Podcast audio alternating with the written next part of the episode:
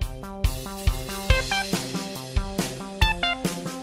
Hola brujas y más brujas y bienvenidos a un nuevo episodio de La que larre su podcast favorito de entretenimiento desde hoy y por los siglos de los siglos. Amén. Mi nombre es Iván Pasillas y antes de presentarles a mi invitado de hoy les recuerdo que se suscriban al bonito podcast. ¿Por qué? Porque están en un canal de YouTube en el que uno se puede suscribir, así de simple y sencillo. Entonces le puedes poner suscribir y después de esta entrevista te puedes echar todas las otras entrevistas que tenemos y picar a la campanita para que te avise cuando tenemos nuevo episodio. Si estás en iTunes, en Amazon Music, en iHeartRadio, en Spotify, también te puedes suscribir. El punto es que siempre nos acompañes porque hoy nos acompaña, hablando de acompañar precisamente, Carlos Rodea, que está, está yo lo conozco ahora ya de, muchos musicales. Siento que como que de pronto apareciste, como, como, como que siento que, que, como que creciste así en una maceta, pero ya adulto. Sí.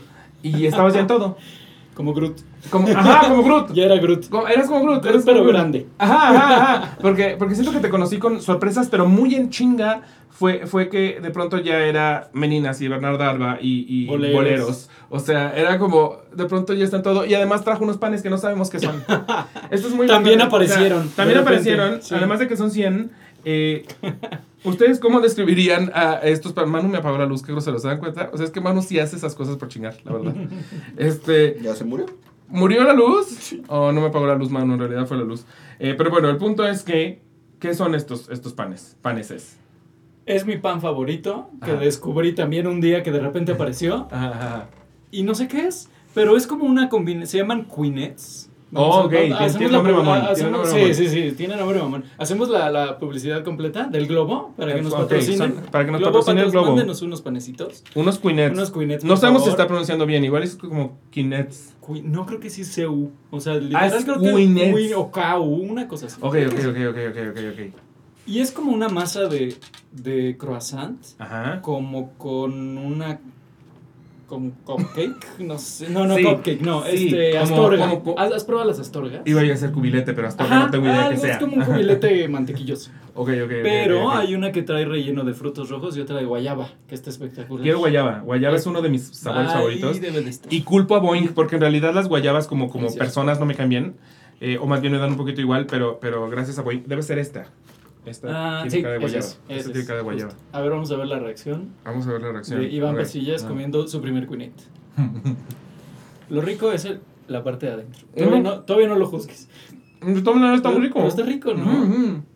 Yo un día lo vi, porque luego, luego, soy de, luego soy de probar cosas como creativas y digo, ay, a ver, y hay unas cosas que sí, no. Pero voy a llevar a Iván estos porque fue una gran sorpresa. Cuando llegas al centro al centro este, chiclosito. está muy rico.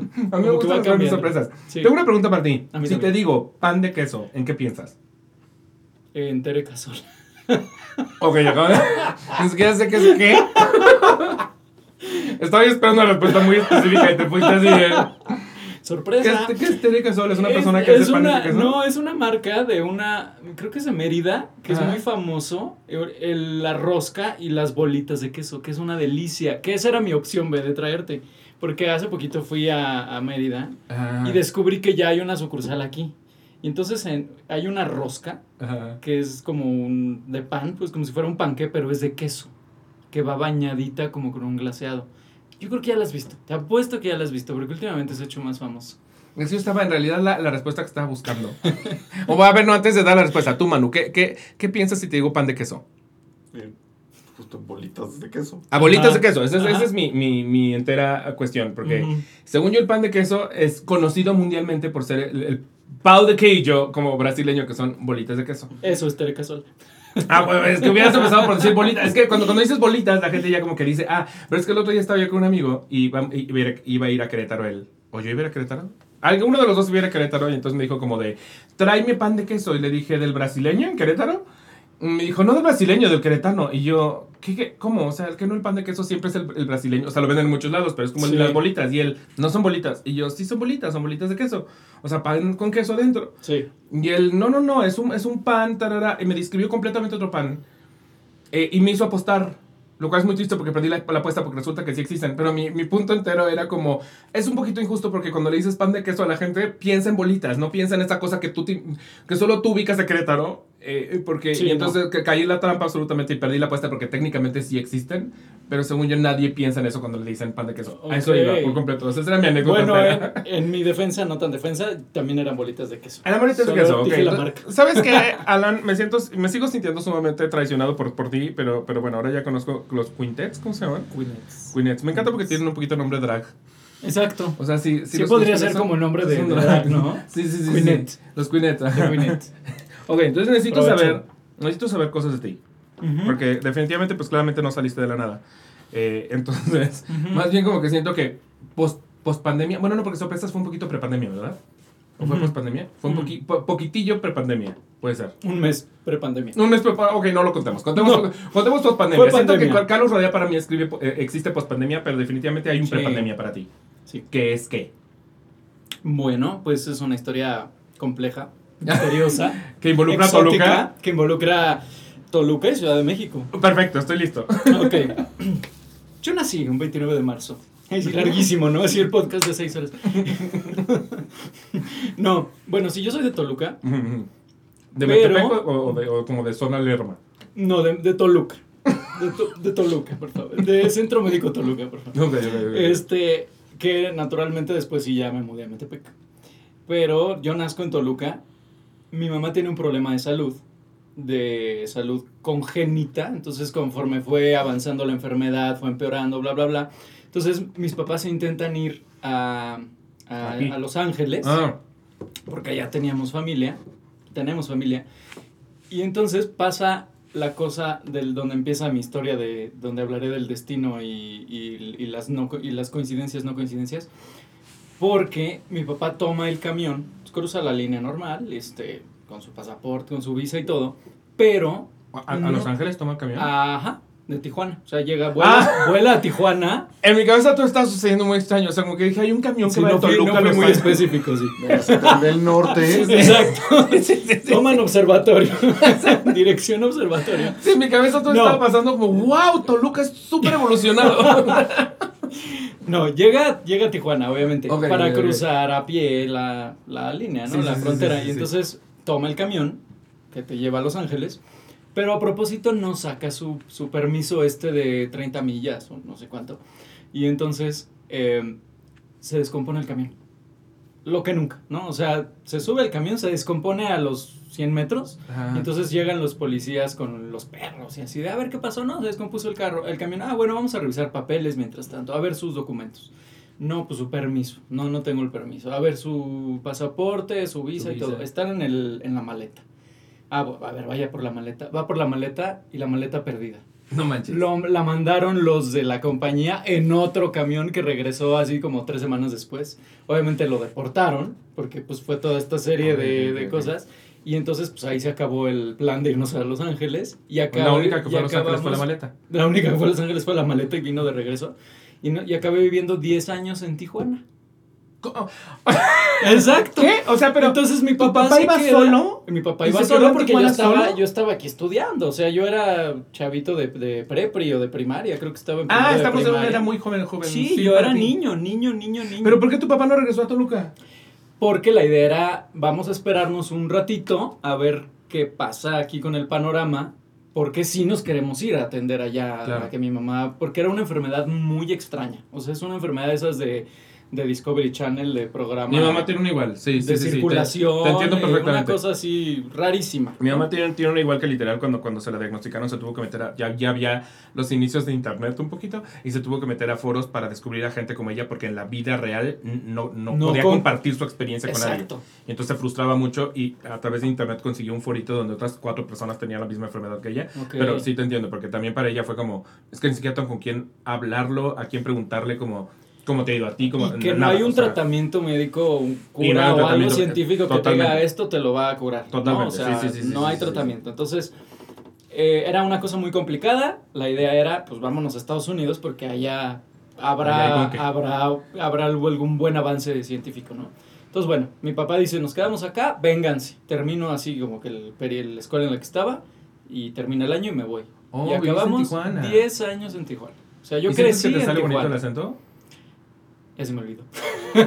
Pero ya se me olvidó. que habla...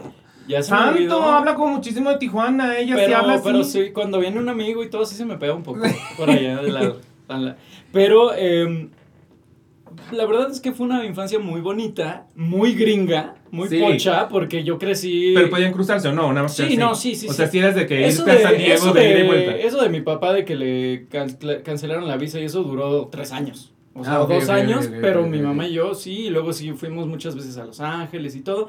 Al final sí se medio atendió, pero mm, no así al nivel de vámonos a vivir allá. Y este, pero pues bueno, yo crecí allá, pero naturalmente allá, pues no hay teatro. O sea, sí hay. Bueno, en San Diego hay mucho teatro. Bueno, Sí. mucho. ok, pero Ish, mucho no es quizá la palabra correcta. No, y hay mucho, mucho Y tryout. hay, hay tryouts. Sí. Pero yo no vengo de una familia Teatrera. O sea, mis pa- mi papá es arquitecto, mi mamá periodista, pero ama de casa. O sea, no, en realidad no nadie, y de primos, tíos, nadie es actor, actriz, nada, nada, nada. Entonces, pues mi, mi vida del, de- para el teatro y todo esto era ajena, ¿no? Es más, yo me acuerdo que alguna vez vi en la tele, yo creo que de haber sido, no sé qué musical, de estas películas de musicales clásicos de los 60 Ajá. que le estaba yo cambiando a la tele y vi y dije, wow, ¿qué es eso? Están cantando, bailando y actuando a veces al mismo tiempo. ¿Qué es esto? Pero en la vida supe que era, ¿no? O sea, igual y vi a Barbara o no sé, a alguien así en una película que yo no sabía ni quién Barbara en. Hello Dolly, pero Exacto, nunca yo lo no sé sabremos. si Hello Dolly fue mi primer contacto con el teatro musical en, en esa magnífica pantalla de, de los noventas, pero este, pero esa fue la primera, pero así de lejano estaba el, el teatro para mí, ¿no? Entonces yo termino primaria, secundaria, prepa, prepa en Los Cabos, porque también la vida. Entonces, este, ajá, sí, mi vida ha sido así muy... Y de hecho en la prepa estuve en Toluca, Los Cabos y Tijuana. Sí. Ah. Entonces, una cosa muy extraña. Entonces, cuando terminó la prepa en Los Cabos, era eh, o eres biólogo marino o eres biólogo marino, Claro. ¿no? No, yo me iba a decir asistente de Jennifer Aniston, porque como se la vive allá. Bueno, sí, Sí. pero para eso no estudiaste. Definitivamente sí. o bueno, trabajas en hotelería, turismo, Relaciones todo, internacionales. relaciones internacionales, exacto. Pero mínimo, pregunta antes, pero mínimo eras como cinéfilo o algo. Había, había algo de ficción. Algo que te- artístico, Tal vez no, no, no forzosamente artístico, pero como, como ficcionado. Sí, sí, sí era muy, muy amante de, o sea, yo era de niño, mi película favorita era Nightmare Before Christmas, Jurassic Park, Star Wars, o sea, siempre Sí, fui niño de, de- pero y siempre fui de, de, de súper creativo, o sea, era de, de que a lo mejor no sabía que existía el teatro, pero yo en mi cuarto ponía mi- mis dinosaurios y mis monos, y entonces actuaba por capítulos, y entonces cuando, hijo, ya vente a comer, continuará, y entonces los dejaba así, y me iba, y regresaba y seguía el capítulo, ¿no? Entonces era Yo pensé que yo era el, el único. Yo no, yo no actuaba por capítulos, pero ¿sabes qué hacía? Que siento que ah, eso al haber frustrado a mi papá, pero yo tenía, me compraban Hot Wheels de, de estos cochitos chiquitos que normalmente los niños usan literalmente para hacer como ¡Woo! y los Sí, avientan sí, y hacen carreritas. Mis Hot Wheels se enamoraban entre ellos y te- tenían historias. Cars. o sea, era- eran cars. Yo jamás los usé para hacer carreritas o para, para usarlos de cochecitos. Mis Claro. Hot Wheels eran personitas. Claro. Solamente que tenía forma de coche. Pero los yo míos hacía eran esas dinosaurios, los míos tenían, pero también hablaban. Sí, sí, y entonces, de hecho, soy hijo único, entonces, pues eran mis, mis monos, mi- mis únicos amigos. no, no es cierto. y canto, ¿te, sab- te sabías cantando? Era, mi- mis papás siempre han sido muy de la iglesia, entonces yo iba al coro de la iglesia y entonces ahí aprendí a tocar guitarra y cantaba Señor me has mirado a los ojos. Pero hasta ahí llegaba mi educación musical, vocal, o sea... Ok, ok. qué Pero sí tuve cierto acercamiento a la música por eso. Pero en realidad no.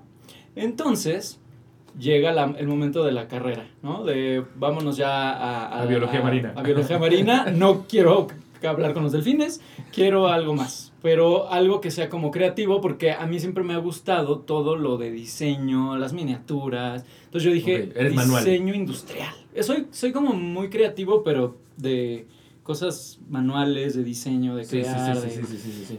entonces, este, dije, diseño industrial, ¿no? Es algo que puedes hacer, algo bonito. Y de hecho soy muy fan, por ejemplo, de los juguetes. Yo soy esa persona que lleva 20 años coleccionando Star Wars y figuras y naves. Y Oh, tengo en mi casa 2000 figuras y 50, no, y 90 y 190 naves. O sea, de que a la fecha las sigo coleccionando. Oh, wow. Soy súper ultra fan de Star Wars. No manches, y el otro día, este mismo amigo, es que hoy voy a quemar tantísimo a Alan, pero este mismo amigo, el que me dijo, el que me dijo del pan de queso, eh, un día me, di- me dijo que, que no le gustaba Star Wars. Y luego en la plática, cuando empecé a decir, es como, es que yo, yo soy de estas personas ¿cómo es que no te puede no gustar Star Wars? O sea, porque, porque sí, un poquito Hay un Star poco- Wars creó un género. Hay un casi. poco de, de- de para todos. en Hay un poco Wars, para además. todos y Sí. además tienes que entender históricamente por qué es importante. O sea, Sí. Empiezo a platicar de Star Wars con él y me doy cuenta que en realidad solo conoce de Phantom Menace para acá. Que nunca Ok. vio Star Wars. O sea, porque empieza a decir, capítulo 4, el retorno del Jedi, y él así como, pero esa en- es, es en la que sale el, el de los cuernitos, la cara roja con negro, y yo, no, no, no, no, no, las de antes. Y él, no, es que no hay antes. Y yo, Sí. no, o sea, las primeras. Y él, por eso, esas son las primeras, la 1, 2 y 3. Y yo no es que las primeras son 4, 5 y 6. Un pedo, nunca ha visto y no sabía que existían. O sea, no solo nos ha visto, pero para mí es de estas cosas que es como, como, como de has vivido abajo de una piedra. O sea, sí, sí. entiendo que de planos no te gusta Star Wars, pero que ya no sepas que empezaron los 80s con un capítulo 4 y el capítulo 1 llegó mucho tiempo después. O sea, ¿qué, qué trauma que él crea que eso es Star Wars. Que no, no conozca Sí. lo que es Star Wars. Y no conoce, no conoce a los Ewoks. O sea, No, todo el mundo conoce a los todo- Ewoks. él no conoce a los Ewoks, no, no sabe qué son los Ewoks Sí, porque él jura que empieza no. en el capítulo 1 Con Jar Jar Binks. con Jar Jar Binks. O sea, ese Jar Imagínate Jar el trauma, por supuesto que no le gusta. Sí, no, no. Bueno, y además es como estas cosas de. de pues de cult- un poco de cultura general, ¿no? Por O supuesto sea, que es de cultura porque general. es como hablar de, del exorcista y es como hablar de tiburón y es como hablar de estos grandes hitos cinematográficos Estamos de acuerdo, que o sea, es- transformaron el cine y- Siempre me causaba mucho conflicto que la gente te diga como, pero es que fue antes de que yo naciera o no es de mi año. Y es como, es que muchísimas cosas que no son de tu año y eso no te impide conocerlas. Los Beatles, por ejemplo, o sea, exacto. todo el mundo sabe quiénes son los, Los Beatles. Beatles, o sea, y en películas muchísimas, o sea, es que casi, no, no voy a decir, eh, pero, pero vaya, o sea, siento que muchísimas películas que yo he visto es como, no, pues, eh, bueno, es más, la misma Star Wars, la primera, es de 1984. La- del 77. Ah, del 77, La- tienes toda la razón. El, episodio 4 es del 77, lo que significa que a mí técnicamente, pues, no me tocó, entre comillas. Sí, no. La- ah, el otro día estaba hablando de Back to the Future, aquí estaba Chucho Zavala, Chu- Ujú. él se estrenó el año de mi nacimiento, lo que significa que, pues, obviamente No, yo pues no la en- viste. en, en feto, pues no la vi. Claro. Eh, pero pues eso no te impide conocerlas. Entonces Claro. es como muy chistoso que sea como de, es que yo no nací en ese año. Entonces no, pues ya no, sé nada. No puedes no saber quién es Luke Skywalker. O sea, no puedes, no puedes ir por la vida sin saber. Darth Vader. No, no, es muy chistoso porque él en vez, en vez de decirle Darth Vader le decía Anakin. Todo el tiempo hablaba de Anakin. Ah, claro. Y yo, es que es tan chistoso hablar contigo, es como estar en otro mundo, porque Sí, todo sí, el mundo sí. ubicamos a ese personaje como Darth Vader y es hasta raro que sea Anakin. Y para ti es Anakin y es raro que sea Darth Vader. O sea, de plano en otro universo, ¿eh? O sea, otro universo. Es que sí, es como, bueno, eh, o sea, es, es de estos personajes y de estas franquicias que todo mundo conoce, pero a lo mejor no sabes de dónde es, ¿no? Rarísimo. O sea, pero tú ves a Darth. Vader y sabes que es un personaje de, De Star Wars. pero a lo mejor no saben toda la historia. Pero bueno, Qué fuerte. Ok. muy fuerte. Pero, tú Pero colecciona- bueno. coleccionas así de, de- de- Sí, de- o sea, los sí. Legos, las, los No, señores cara de papa y no, así. Fíjate que no, Ok. solo colecciono los monitos de la misma escala, de una misma Ah, colección, porque... ¡Uh, café! Porque, eh, porque este soy mucho de, de que me gusta la escala y que sean como como la casita de la misma escala que el monito para que se pueda sentar y entonces pones al- a la nave a un lado y entonces y eso existe. O O sea, sea, hay pero una eso significa que hay un lugar en, en Toluca donde tienes como un espacio. Debería, de- pero no. Ese es, ese es el, ese es el, el mal. de- pero fíjate que eso hasta los que tienen grandes casas Ajá. ya es un tema en los coleccionistas, en los foros y en todo que, que todo el mundo habla de que pues muchos ya llevamos 20 años, 30 Claro, ¿y ahora años coleccionando y entonces lo que tengo es un área de exhibición que se va este, cambiando por temporadas. Como Ah, un teatro, ok, entonces ok, ok, terminan ok, su temporada y se guardan en su cajita y saco otros y entonces los acomodo y todo. Entonces, Oh, pero me ok, encanta, es una gran, gran, es una gran, gran pasión y un este un gran secreto. Siento pero que me encanta. ya no es tan secreto, definitivamente. Ya no, ya no es acaba, tan secreto. Acaba en este momento de dejar de ser Sí, secreto. sí, sí. A mi papá le gustaría mucho tu, tu colección. Yo, con, o sea, creo que la Me primera encanta. persona que me puso Star Wars fue mi papá. Y tengo un poquito presente que casi casi nos sentó a mi hermano y a mí y nos dijo, esto es parte de mí que les quiero compartir, parte de mi historia. Necesitan saber qué es Star Wars. Qué lindo. Entonces mi hermano y yo, seguramente las pasaron también 10 mil veces en Canal 5 y las volvimos a ver, pero yo creo que la primerita vez fue mi papá sentándonos a verlas con él porque para él eran importantes. Sí. Yo siento que mi papá apreciaría tus, tu colección. ¿No Sí. lo el cine cuando se reestrenó? No, pero eso fue muchos años Eso después. ya fue no, no, no. noventero también. Yo me acuerdo que la vi cuando era niño con mi papá en el cine porque la reestrenó por aniversario. No, yo la vi primera vez en una tele y era yo muy niño. Sí, Estoy hablando de muy niño. Cuando la reestrenaron yo ya era tirándole a puberto. No, no, no, es que hubo una antes de esa de Puerto. No, ¿cuál una antes? ¿Estás mintiendo por convivir muchísimo o estás mezclando recu- recuerdos como cuando yo creía, esto también es cierto, eso sí Manu, Manu me, me, me corrigió, pero yo juraba que Ewan McGregor era conocido por Mulan Rouge y luego llegó Star Wars y luego ya me dijo, mano, estás pendejo, es Star Wars. Ajá. Sí. Eh, ahí yo los tenía Sí. volteados, pero siento que esta vez tú tienes volteados, O volteadas las fechas. Puebla. ¿Ok? Solo pasó en Puebla. o solo pasó en Puebla, igual y si tuvieron un evento especial de Star Wars Puebla, que no llegó hasta satélite, porque además en mi casa era satélite.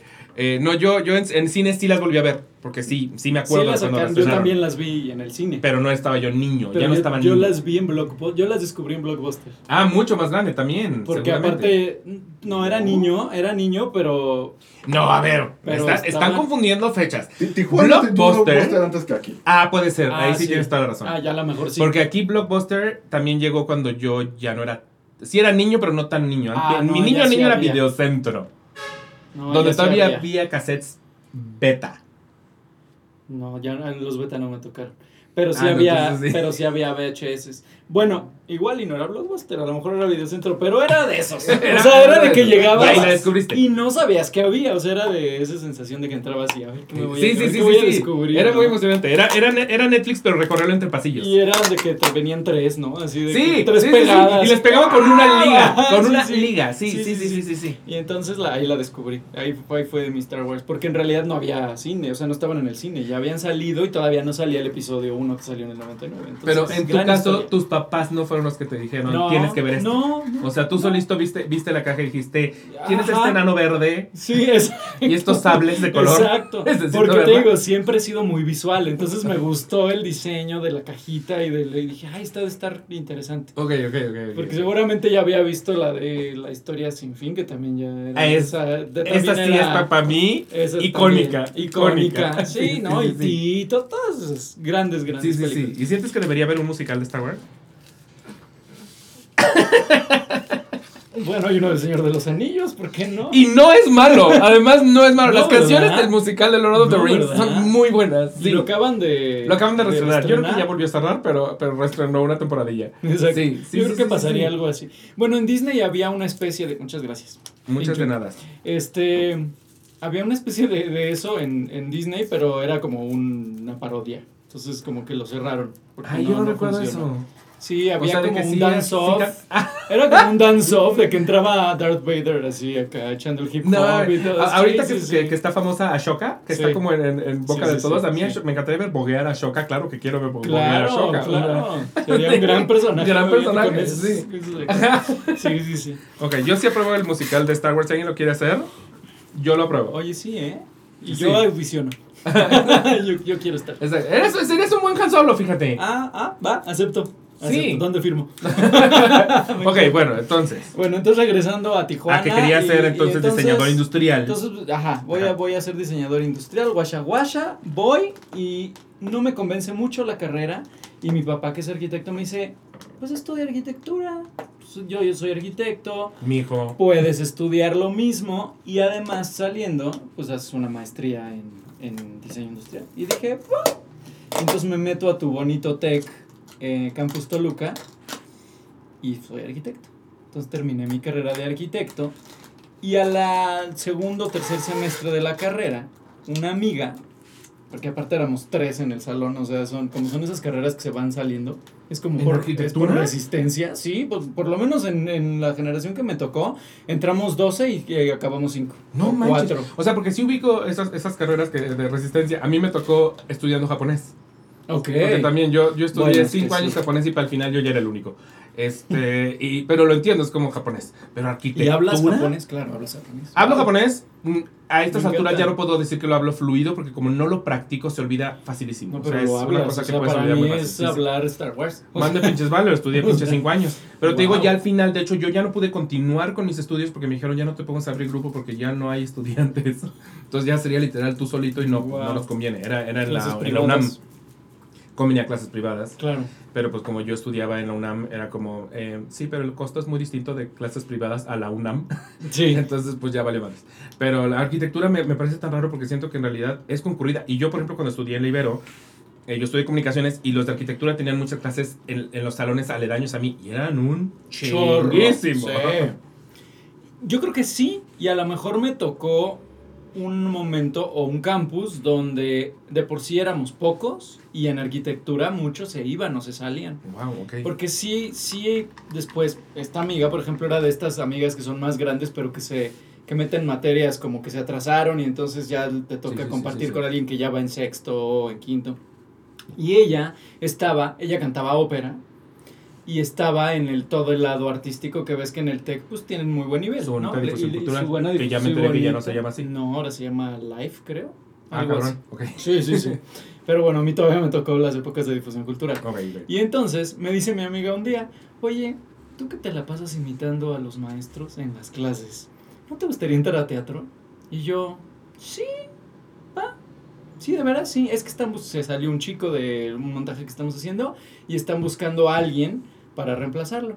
¿Por qué? Porque se había alargado, porque alguien se, o sea, alguien hubo un problema, o sea, puras cosas así de, de destino que yo en la yo soy muy introvertido, soy súper introvertido. ¿En serio? Sí, yo soy súper introvertido, entonces yo, yo- y muy tímido, además hijo único, entonces y de una personalidad también muy muy introvertida, entonces para mí pararme en, en una audición, si de por sí todavía me hago pipí, en ese entonces era nunca jamás me hubiera yo por mis propios méritos así levantado un día de, ay, hoy voy a ir a pararme a una audición de teatro y a cantar, ¿no? O Hoy sea, le voy a cantar al señor Morris. Exacto. No, bueno.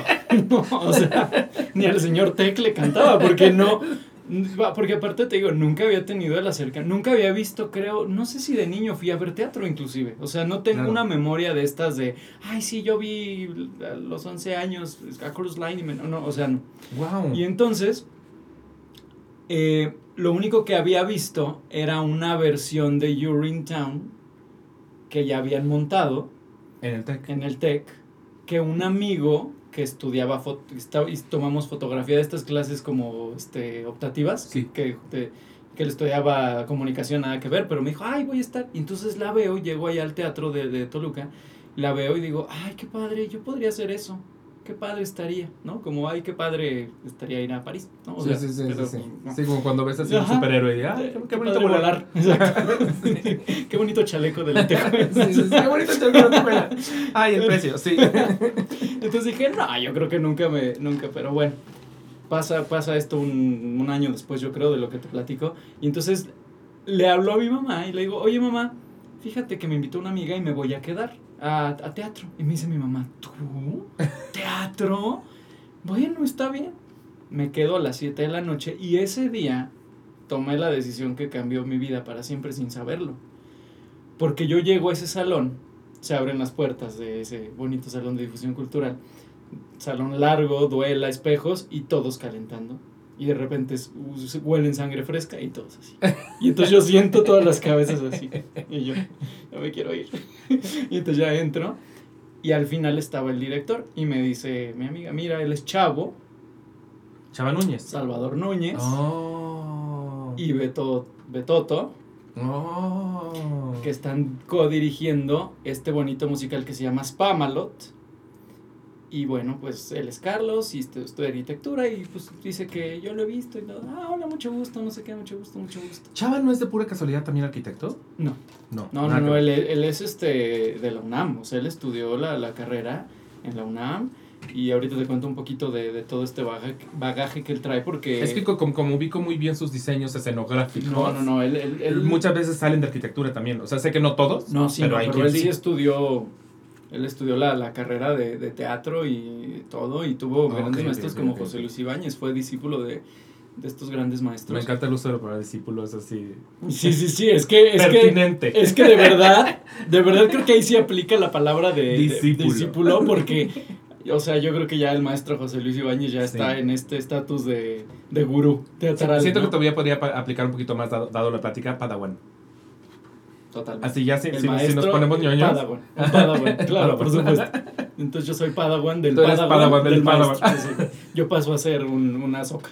Y entonces, este, llego y me, y me presentan con Chavo. Ese día nada más estaba Chavo, pero Betoto era como el, el que estaban codirigiendo Spamalot.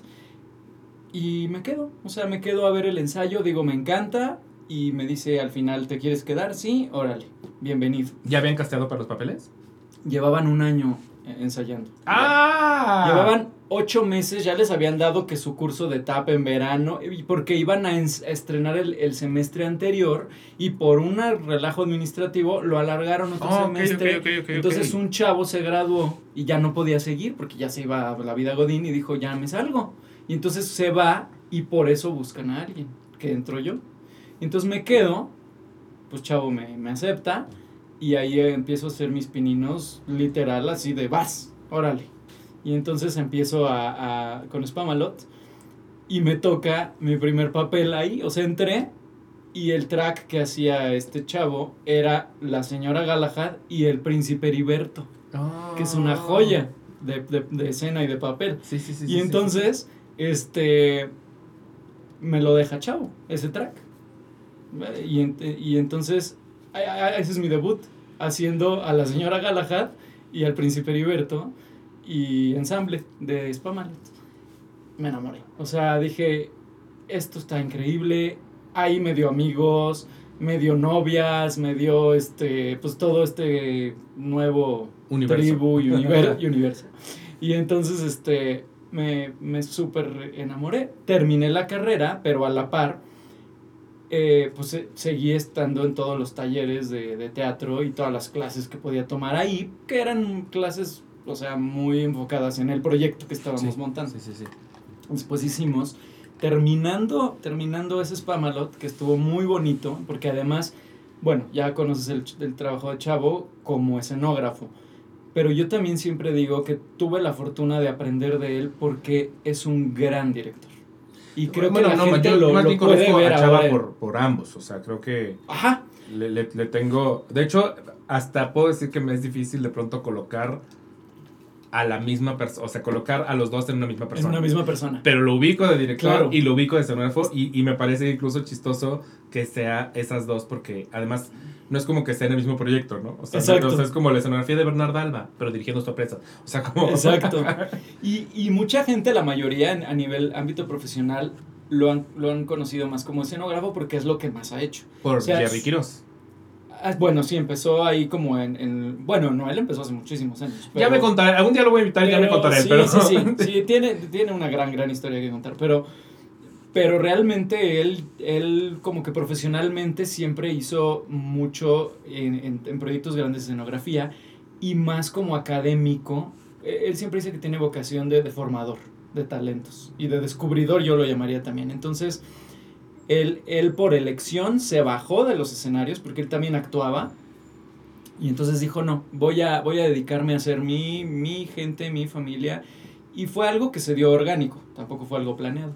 Pero entonces yo empiezo ahí, luego hicimos Drowsy Chaperone, que fue... Espera, no, espera, quiero, quiero regresar a Spamalot porque, porque siento que hay una pregunta que está quedando flotando en el aire, que es, ya que te escribiste como persona introvertida, tímida, que nunca ha hecho teatro, Sí, eh, pararte por primera vez frente a un público, o sea, el- el- la tercera llamada de tu primera vez en el teatro, ¿cómo fue? es que me encanta que me preguntes eso, porque a la fecha sigo diciendo que es mi lugar favorito. Cuando te preguntan cuál es tu lugar favorito en el mundo, yo siempre digo, atrás del telón, en la obertura, cuando está empezando y que estás, sientes la energía del público de afuera, sientes los nervios tuyos y de tus compañeros, pero sabes que estás a punto de transformarte, porque en cuanto se levanta el telón, y eso es lo que a mí me pasa, siempre me ha pasado eso, o sea, yo siempre me estoy muriendo de nervios, siempre siento que no, no porque estoy haciendo esto, porque me dedico a esto, yo soy arquitecto, y entonces, y entonces digo, no, sí, porque en cuanto se abre el telón, digo, gracias, que puedo hacer esto y que me puedo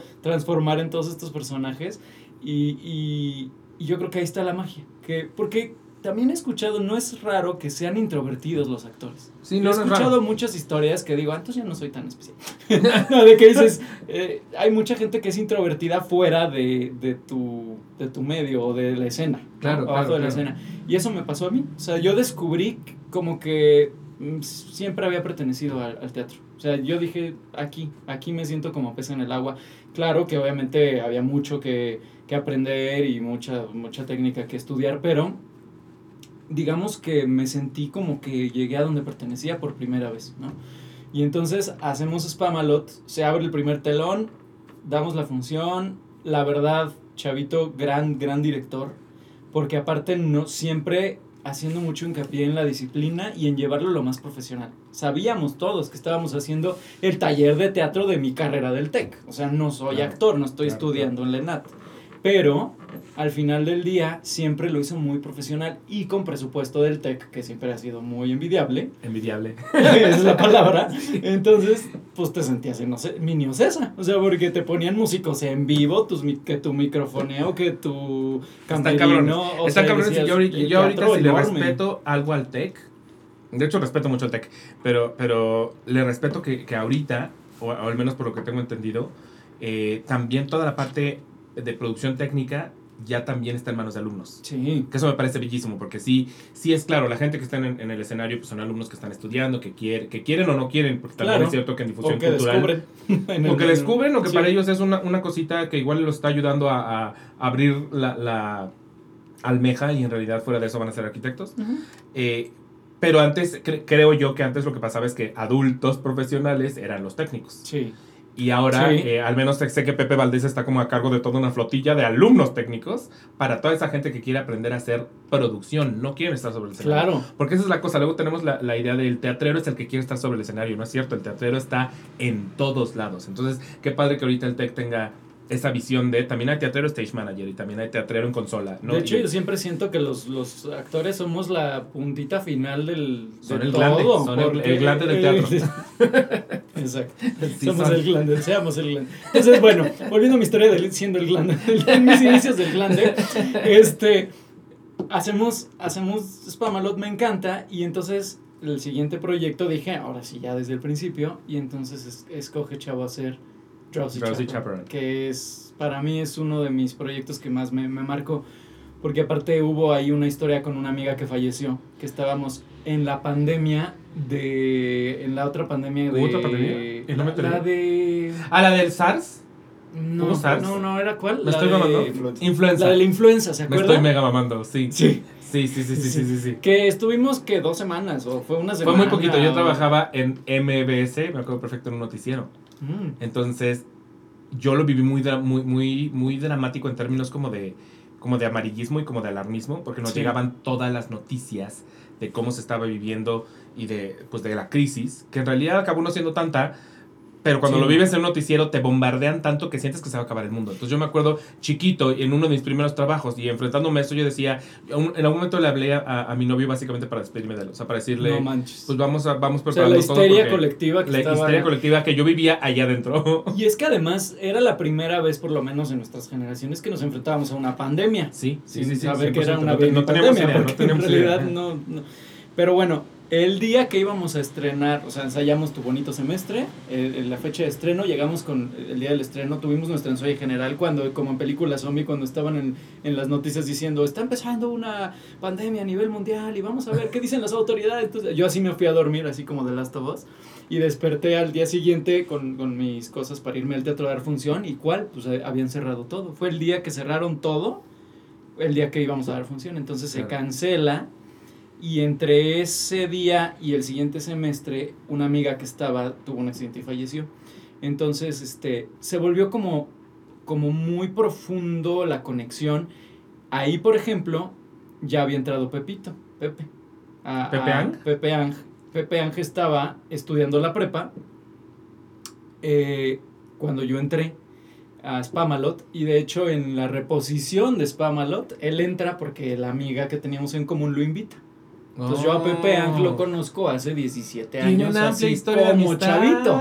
Chavito, Pepe y yo somos por ahí de, de esos mismos 17 años que empezamos. Wow, ok. Y entonces, este, pues crecimos juntos, ¿no? Todo este proceso. Y entonces Pepe era el mejor amigo de, de Monse y yo también. Y entonces ahí tenemos también como esta amistad que, que nos une y que yo creo que siempre ha sido también este ángel teatral que siempre nos ha acompañado. Porque después sa- sale un muy buen producto de, de Drowsy. Y Chavo decide traerlo junto con el Tech por primera vez a, a Ciudad de México. Como que migran una producción y en vez de presentarnos en el teatro de, de allá, lo traemos aquí al Rafael Solana. Y Ah. nos viene a ver gente del medio. O sea, nos fue a ver, este, no me acuerdo, muchos, Gente. gente de ¿Qué aquella personaje época. ¿Te tocó estar en patines? Yo era, no, yo era el hombre de la silla. Ok, ah, ok, el narrador. el narrador. Ok. Y Oscarito Ugalde era El de los patines. Ah. Oscar, Oscar Ugalde es de tu generación. No, era más chiquito. Ya es lo que estoy diciendo, manches, Oscar Ugalde No, haber estado en pañales. Sí, era el niño Disney. o se ve muy chiquito. Era niño Disney, pero ya, ya, ya, ya, ya estaba, ya, ya tenía su, su historia teatral. Sí, en Entonces, mi cabeza Oscar ya- tiene 13, ahorita. No, tampoco, tampoco, pero, pero sí era de los chiquitos. O sea, en esa época era de los chiquitos de prepa, que ya hacían teatro y que eran talentosos y preparados y todo, y entonces él era el protagonista. Y este, y también estaba Gloria Toba, o sea, también en el TEC, Oh, éramos de la misma generación. Entonces, este, ah, bueno, hicimos, hicimos ese Drowsy y acá tuvo una, o sea, fue un hitazo a nivel académico, tanto así que, que Juan Torres y Guillermo Virches nos fueron, nos fueron a ver y después encontraron a Chavo muchos años, bueno, como unos años después, cuando estaban poniendo la, la este, marquesina de la fierecilla tomada Ajá. y le dijeron, gracias a ti y a esa que vimos. Chantal estamos Andere hoy va a hacer esto". Chantal Andere hoy se va a caer en este. entonces, este, entonces fue un gran proyecto y, y fue mi primer protagónico, por, por así decirlo, que fue mi segundo proyecto y, y desde ahí como que me enamoré todavía más, ¿no? Del teatro, porque me di cuenta de todo lo que había, ¿no? De pérdidas, de éxitos, de pues que había un, un gran camino que recorrer, pero que también había grandes recompensas si, Claro. te le, si le entregabas todo al teatro, ¿no? O sea, el- tú le abriste el camino a Héctor Bonilla. Exacto. Ya, si nos ponemos absolutamente técnicos. De nada, de nada, Sí. señor maestro. De nada. No, pero sí digamos que fue un, un proyecto que a mí me, me abrió y me acercó por primera vez aquí, a Ciudad de México. A, digo, te digo, era estudiante, pero, Sí, sí, sí, sí. pero fue como, wow, ¿qué es esto, no? Y este... Y bueno, después de ahí pues hicimos Jesucristo Superestrella, Fantasma de la Ópera. Y- O sea, tú seguiste aliado. ah, seguiste, creo que dije seguiste. Sí, Seguiste. está en japonés. Y, y Marunas viendo Sí, sí, cara sí. de sí, pendejo. Seguiste aliado al TEC, pese a que tú en realidad ya no, ya no eras TEC. O sea, ya eras. un Me ser tocó humano fuera de- graduarme, me tocó graduarme eh, después de Drowsy, o sea, todavía Drowsy lo hice como alumno y como Exatec tenías la posibilidad de seguir en los proyectos y entonces todavía alcancé a hacer Jesucristo Superestrella y El Fantasma de la Ópera. ¿Y de la mano estabas arquitecteando? Y de la mano estaba, sí estaba haciendo mis pininos de arquitecto, claro. Eh, entré a, a trabajar a un despacho de avalúos porque además todavía hice mi maestría en evaluación Oh, inmobiliaria, entonces soy perito evaluador de inmuebles y, Wow, Eso, y eso está- industrial. eso suena bien de güey. Es, es así el espectro Sí, sí. o lo más opuesto. Esto no te consigue sexo, estamos de acuerdo. O sea, definitivamente no, No. es, no es el tipo de profesión No, que es como no, "Mm, me quiero coger un valor. no. O sea, No, pero me consigue el dinero para poder consigue el dinero para el hotel. definitivamente. Sí, Entonces, este, bueno, pero digamos que esa siempre fue mi opción B en cuanto descubrí el teatro. Porque yo siempre digo, si hubiera descubierto el teatro antes, ahorita, ¿cuál arquitecto y cuál evaluador? Yo me hubiera ido a estudiar eh, actuación desde el principio. Claro, claro, claro. Mi historia fue así. Y entonces, este, empe- empezamos a hacer proyectos ya fuera del TEC. Y lo primero que hace Chavo profesionalmente, porque te voy a mencionar a Chavo mucho porque siempre Porque él ha sido mi... parte de la yo tribu. soy su padawan. Sí, sí, sí. Y Chavo además siempre dice que es como Chespirito, le gusta hacer su familia, hacer a su familia y trabajar con su gente. Mm. Porque además, pues dice, solo sabemos así como nos entendemos nosotros Muy y le gusta trabajar y todo. Y, y digo, no porque esté cerrado a no trabajar con otras personas, pero ha, ha sido un gran semillero de talentos Mm. que después en el 2015 abre CIA, que es el Centro de Integración Artística, que ya fue su, su, su academia como tal, ¿no? Y de ahí se desprende gente como Bobby, como Sofía Quintanilla, como Diego Llamazares, que ya llegaron después, o, o obvia- porque también obviamente están más chiquitos, pero ya traíamos historia de Gloria Toba, de Oscar Ugale, este... eh, bueno, Tania Valenzuela no estuvo como tal, pero también es como Mm, de la- ella habla de mucho la de misma también, sí. camada porque pues nos conocimos. De hecho, hace 10 años, para allá iba, un poquito antes hicimos una obra infantil que se llamaba Travesuras Mágicas en el Shola. Y entonces, este, al año, Chavo hace El Mago de Oz con el señor Barriga, con Edgar Vivar. Y entonces ahí, ahí yo era el león. Estuvimos en temporada en el Shola y en el Tepeyac. Y el hombre de hojalata era Agustín Argüello. Y la bruja era Tania Valenzuela. Oh, wow. Y entonces ahí nos conocimos mu- muchos de, de los que ahorita. Y lo, De los que ya tienen hijos, de los que ya tienen hijos. De los que ya tienen hijos. Y entonces, en España. Y este, y entonces, este, pues ya, como que ya me comprometí, dije, sí, no, pero todavía fueron muchos años de duda. O sea, no te creas, yo todavía era como de, ay, sí, sí me dedico a esto, o me voy, o dejo la, la, la carrera segura según esto. Es cierto, ¿no? O sea, es como... Sí, no hay es carrera tan- segura, es No hay carrera segura y además tampoco es cierto que el teatro no es una carrera segura. Las dos son supuesto una falsedad absoluta. Es una gran carrera. ¿no? De- de- yo creo que de las grandes mentiras que nos cuentan nuestros papás, y ahorita va a haber los papás que me digan, hijo de la chingada, deja de desmentir esto, es con una licenciatura ya lo hiciste. No es cierto. Y ahora menos, ¿eh? No es Ahora cierto. menos. O sea, es, Ahora menos. puedes tenerla, puedes no tenerla, yo creo que te coloca en el mismo lugar. Totalmente. Y depende mucho de tu preparación. Yo creo que ahí. Y de, Y de cómo te mueves y, de la gente que conoces y creo que hay Totalmente. tantos factores externos De que encuentres tu que tu título de pronto terminas por ser un porcentaje así de, ah, sí, tal vez 5% de tu, Pues, de, lo que te prepara para el mundo. Creo que te prepara más para el mundo conocer a chava o un chava, ya sabes. sí, claro. A tu chava, ¿no? a lo que sea, lo que sea que eso sí, signifique, que te ayude a moverte, que te coloque, que te pa, pa, pa, pa, pa. A tu Jedi. A, a tu Jedi, este, este, sale- sales mucho más preparado teniendo un Jedi que teniendo un título. Esa Sí, es la realidad. totalmente, totalmente. Y entonces, eh, pues de repente ya empiezo como a tener un poquito de, de experiencia profesional ya acá. Entonces dije, ah, bueno. Entonces con, con Pepito y otra amiga que en ese entonces era mi novia, nos metemos a Arte Studio. Hicimos Rent. A mí me tocó hacer Rent en Arte Studio. Y entonces sí, ya, pues ahí ya con Efraín y con Mau y Gisela Cedi, o sea, y ya conocí, de hecho mis compañeros eran Jorge Lau, era Mitch Rodríguez, este, estuvo Jerry Velázquez, o sea, como que toda esta gente que ahorita está hasta Sí, el sí, sí, top. sí, sí. Entonces me, me tocó Luigi Vidal, por ejemplo, también, hicimos- él era eh, Ángel. Entonces, mucha gente que, que estaba ahí estudiando, que estaba iniciando sus carreras y que después ya vi crecer padrísimo. Pero yo, en realidad, seguí haciendo mi, mi carrera y mis, todos mis proyectos, la mayoría en Toluca.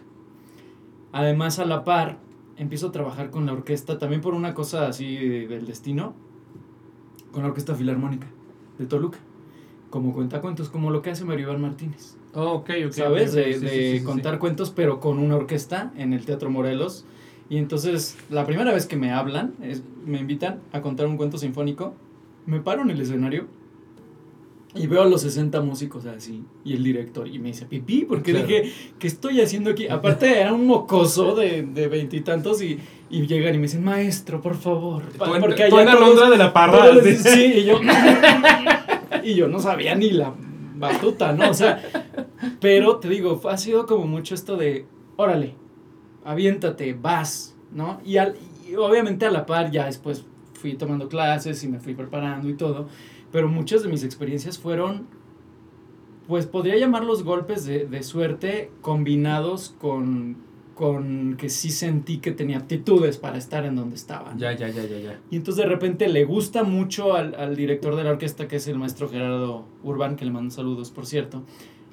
Le gusta mucho mi trabajo y entonces a partir de ahí se hace como una, una amistad y una, una relación de, de trabajo. Entonces cada año iba y hacía dos o tres eventos eh, con la orquesta como cuentacuentos hasta que cerca del 2014 o 15 eh, deciden hacer un programa en televisión mexiquense un programa de corte así muy estatal, si tú quieres, con presupuesto muy, muy limitado. Vamos, pero con muy buena, bonita idea de tú vas a ser el conductor, que es este personaje que ya llevas haciendo en cuentacuentos que no tenía ni nombre, y la orquesta, y entonces en cada capítulo vas a contar El lago de los cisnes o La vida de Beethoven, y, y entonces los niños van a ver a la orquesta. Ah, bueno, ahora le va. Entonces ya me inventé, ya le tuve que inventar un nombre al personaje. Cachirulo. Y, todo.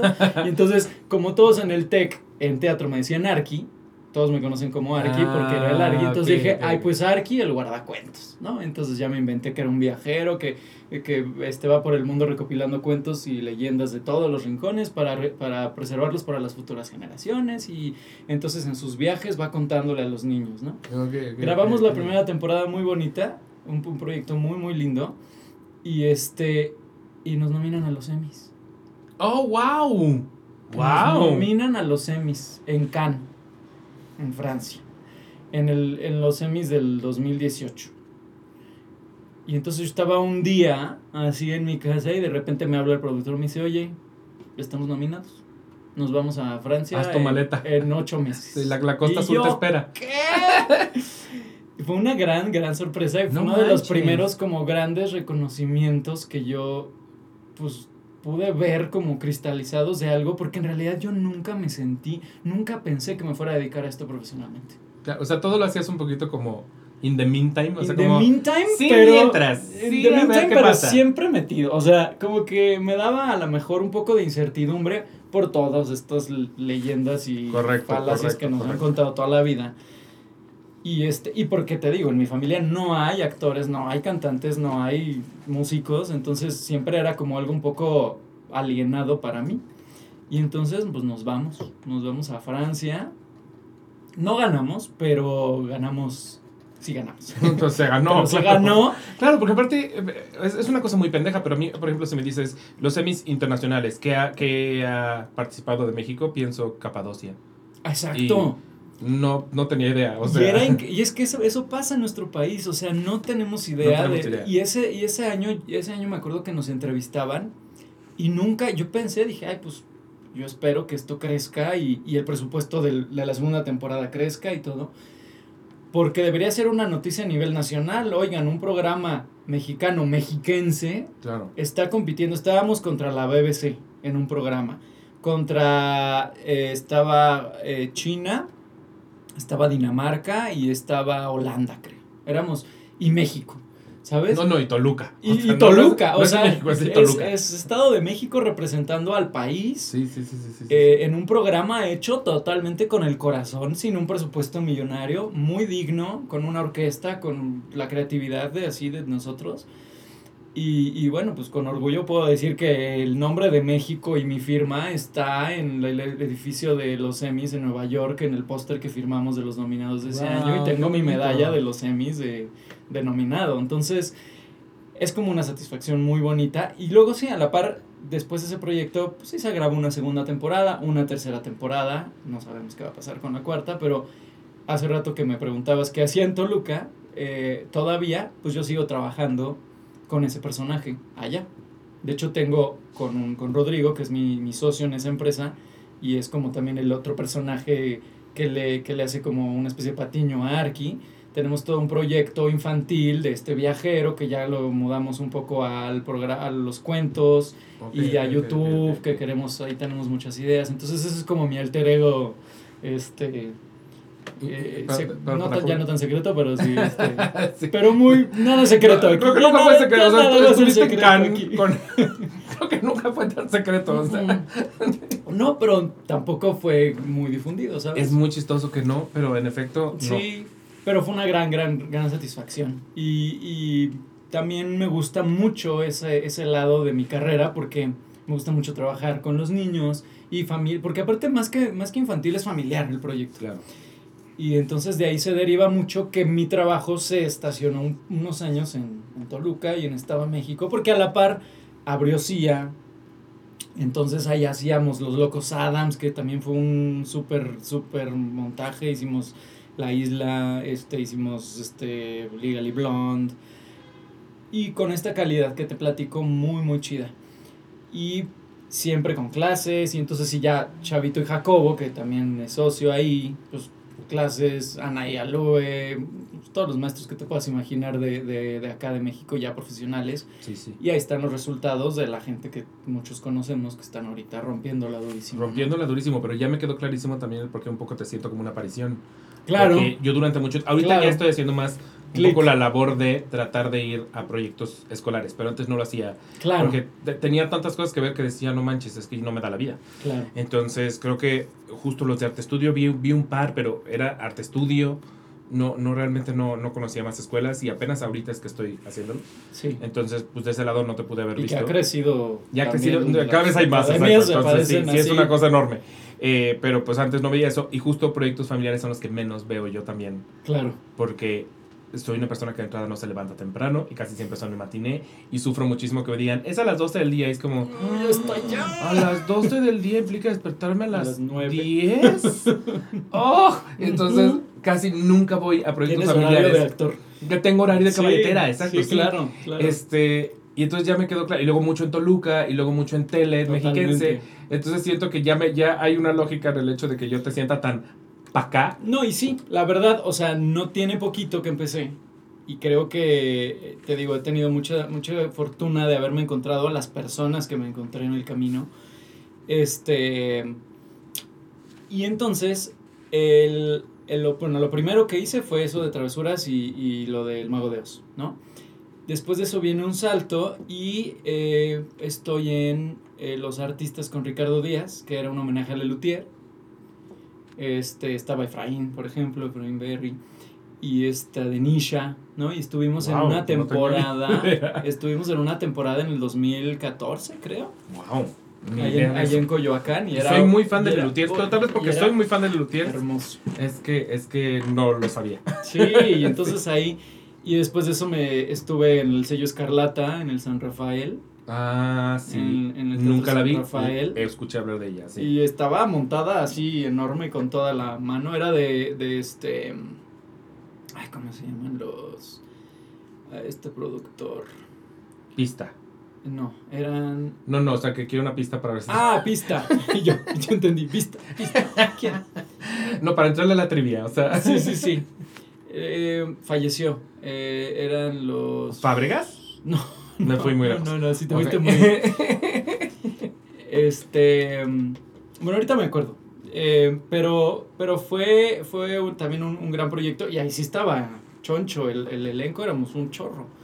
Y, este, y ahí me tocó entrar, ya avanzada la temporada, lo estaba dirigiendo precisamente Ricardo Díaz.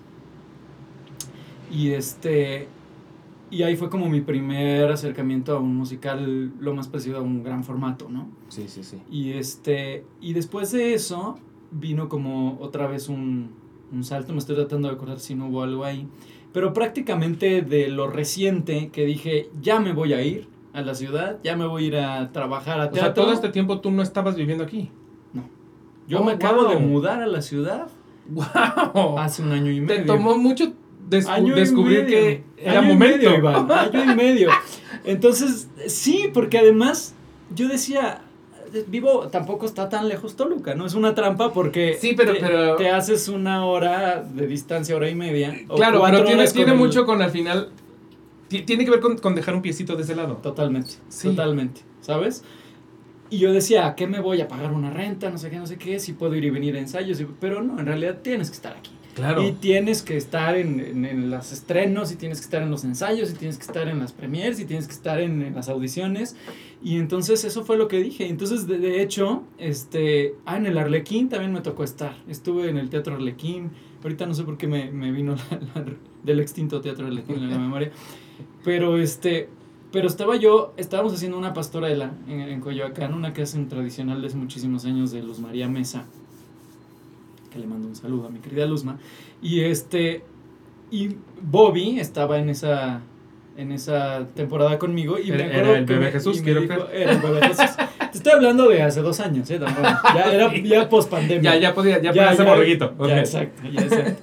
Ya había dejado los pañales. Y entonces, este. Y entonces me dice, oye, ya me voy a ir a, a otra vez, porque él ya había estado acá en Peter Pan. Y entonces ya dice, ya me urge. Y le dije, me voy de roomie contigo. ¿De veras? Sí, órale, va. De la nada. Así como cuando mi amiga me invitó al teatro y dije, así dije, sí, ya, ya me quiero ir. No sé por qué lo decidí, Sí, sí, es pero algo me dijo ya. Entonces llegamos y se junta con sorpresas, porque sorpresas empieza, como te decía, un mes antes, dos meses antes de la pandemia nos habla Chavo y hace así unas mini, una mini preselección. Ver, yo quiero que ustedes sean mi elenco. Vamos a hacer eh, seis funciones para CIA de sorpresas. Vamos a montarla, no sé qué. Y Gaby, como nos sintamos, a lo mejor la presentamos en un teatro ahí en México y pues que sea un, un proyecto bonito. Oh, sorpresa. Oh, sorpresa, porque a las tres semanas viene la pandemia, se cierra todo. Ensayamos toda la pandemia. Al principio, obviamente, frenamos, luego ya era así de que a distancia, con cubrebocas, todo, pero conforme fue avanzando la pandemia, también fue avanzando sorpresas.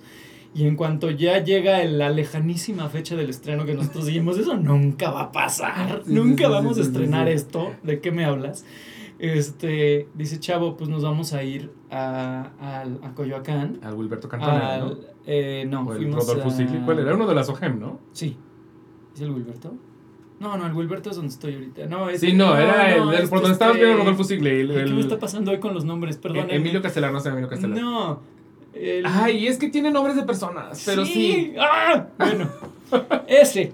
Ajá, el, ajá, que, el ajá. que no es el Usigli. El de. Ajá, el- El- sino el otro.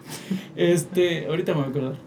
Y entonces, este, y nos vamos a ir a una temporadita de seis funciones. Ah, órale, va.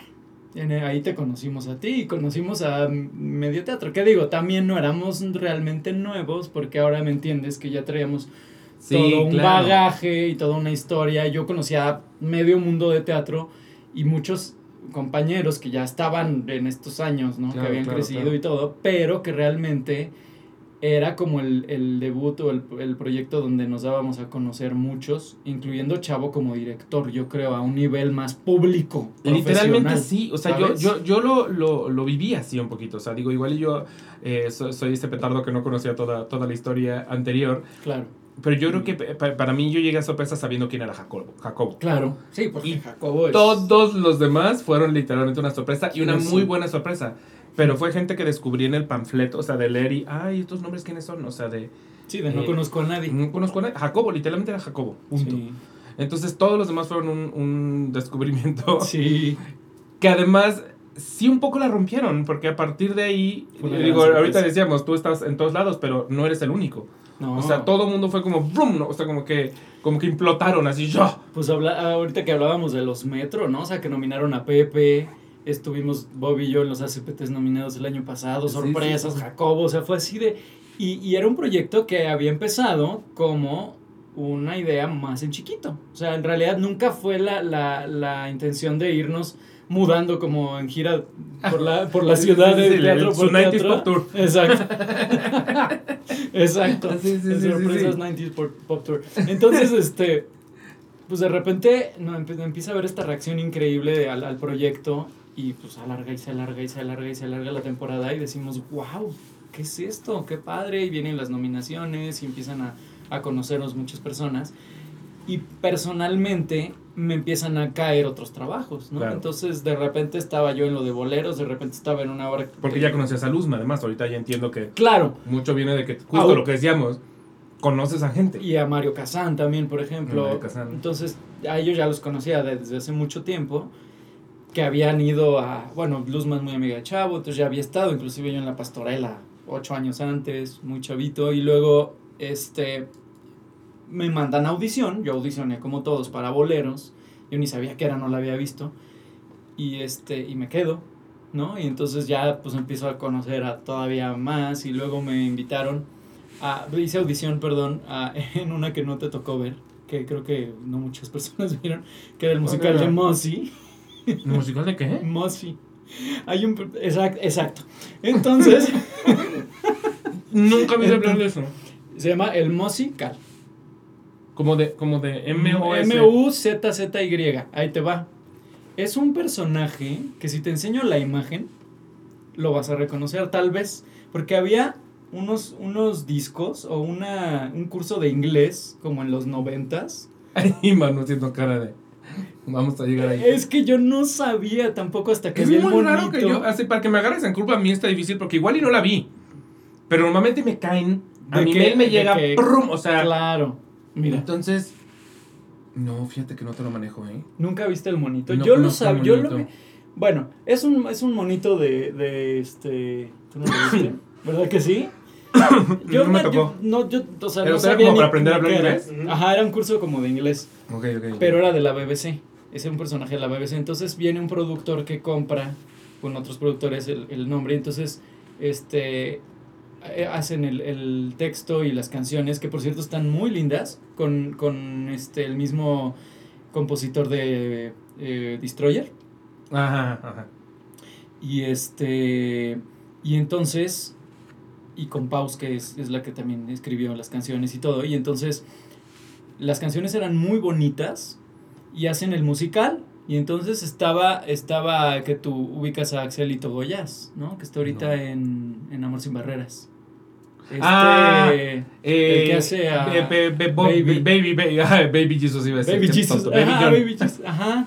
Ok, estaba ok, ok. él y estaba Pam Rosendo, que también está ahorita ahí.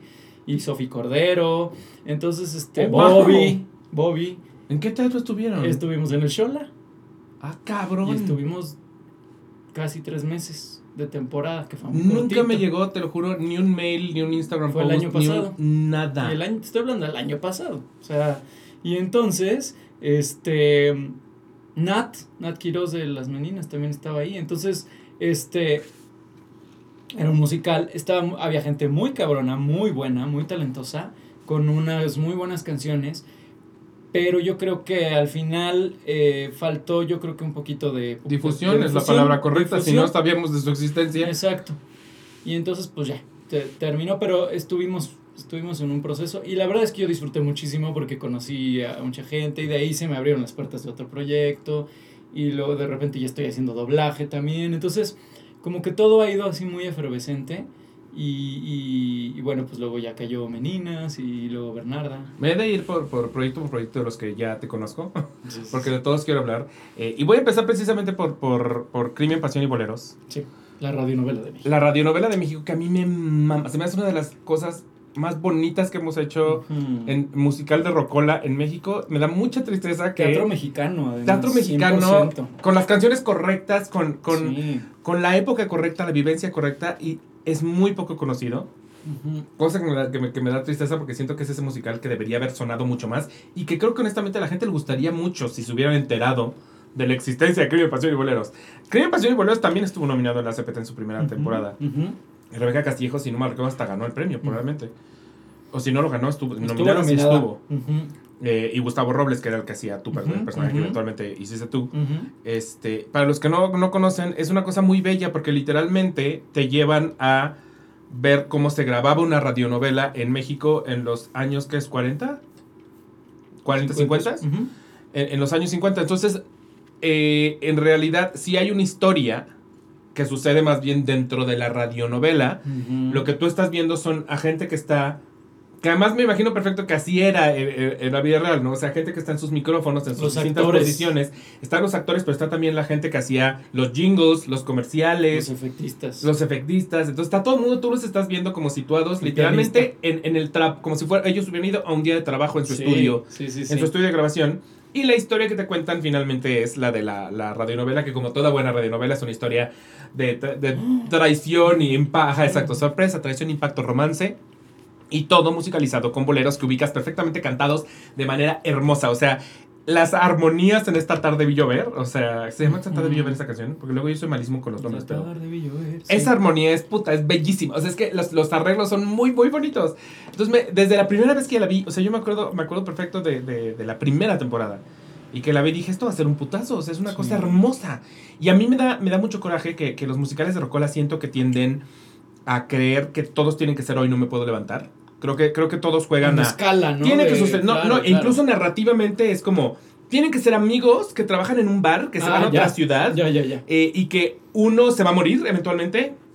Y que, o sea, todos juegan exactamente lo mismo. O sea, si piensas en los 2000, o si piensas en Marta tiene un marcapasos, o si todo, todos son exactamente lo mismo. Y siento que, que, que los musicales hispanohablantes de Rocola, todos creen que tienen que ser. Hoy no puedo levantar. Y llegar a, a, a Crimen, Pasión y Boleros, y es como, este le dio la vuelta por completo al concepto de la, de la Rocola, porque tiene muchísimo sentido con lo que están haciendo Sí. con la época en la que lo están haciendo, nos están contando algo sumamente vivencial y mexicano y, es, eh, y está bien actuado, bien cantado, bien todo. A mí me, me fascinaba ese musical. Y me sorprendió mucho que lo regresaran, de hecho, porque como, como que en un principio dije, qué lástima que no, que no jaló o que Sí. no llamó. Y de pronto veo que tienen esta nueva, luego se atravesó la pandemia. Sí. Y luego re- regresa. Eh, y me dio mucho gusto porque dije, ay, qué padre que, que regresó. Y estuvieron creo que incluso en más de un teatro, ¿no? Porque fue en el, Sí. en el Varsovia y en algún otro. Eh, Sí, estuvimos en el Centro Cultural Coyoacanense. Ah, en el Centro Cultural Y Coyoacanense. tuvimos una función especial en el Teatro de la Ciudad que estuvo hermoso. Eso debe haber porque, sido brutal. porque imagínate el escenario Claro. y el, el recinto y una función de con esas canciones y con esa época y todo. O sea, era así como anillo al dedo. Creo, De creo hecho, que a estas una- alturas es un poquito de un musical de nicho, de, pero de culto de algún modo. Sí. O sea, porque sí, si ya se presentó en el Teatro de la Ciudad, tiene, Sí. tiene su following. Claro. Solo, solo no, no es ese following gigantesco, pero a la gente que lo pudo ver, es que se ha de haber llevado una sorpresa muy linda, Es porque que es, muy lindo. la gente que lo veía se enamoraba. Y eran de todas las generaciones. Porque yo decía, oh, tú puedes creer boleros. Ah, pues es para abuelitos. para, para señores. ajá. Para abuelitos. van a- Sí, sí, sí, sí, y de hecho sí hubo una función una vez que todos salimos llorando. Porque compraron la, la alcaldía una función para el Día del Abuelo. Entonces imagínate que Ay. estaba lleno de abuelitos y abuelitas. Eso debe haber sido muy lindo, porque claro, y también todos es- cantando. es todo- para ellos. Sí, no estuvo hermoso. Pero no tienes que Hermoso, ser de esa edad para que, para que el No. musical te pegue, porque lo puedes ver desde muchos lugares, desde, desde el, el- lo valioso del documento de lo que era la radionovela, que ya no existe. O sea, al final del día estamos hablando de un formato extinto, Sí. que ver el cómo sucedía es una cosa muy bella. Y vuelvo a lo mismo, la música, bien que mal los boleros son un poquito timeless. Entonces, pese a que Totalmente. igual ya no es como que, que nos tocaron, no, no es como que vamos a la peda y los escuchamos, eh, al final del día los conocemos perfectamente. Y, y creo que hay una cosa muy bonita en retomar el bolero, pero darle una, una pequeña vuelta. O sea, si yo escucho a Agustín Lara, en voz de Agustín Lara, puede no gustarme. O sea, puedo decir, o en, en Armando Manzanero, o sea, como que siento que es como, ah, sí lo puedo sentir como mm, una música antigüita.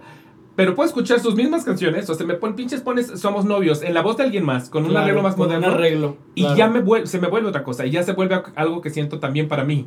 Sí. Y eso es un poquito lo, lo que tiene esto. Y además está cuidado en muchos detalles. O sea, en, en los vestuarios, insisto, son muy buenos los actores, son muy buenos los cantantes.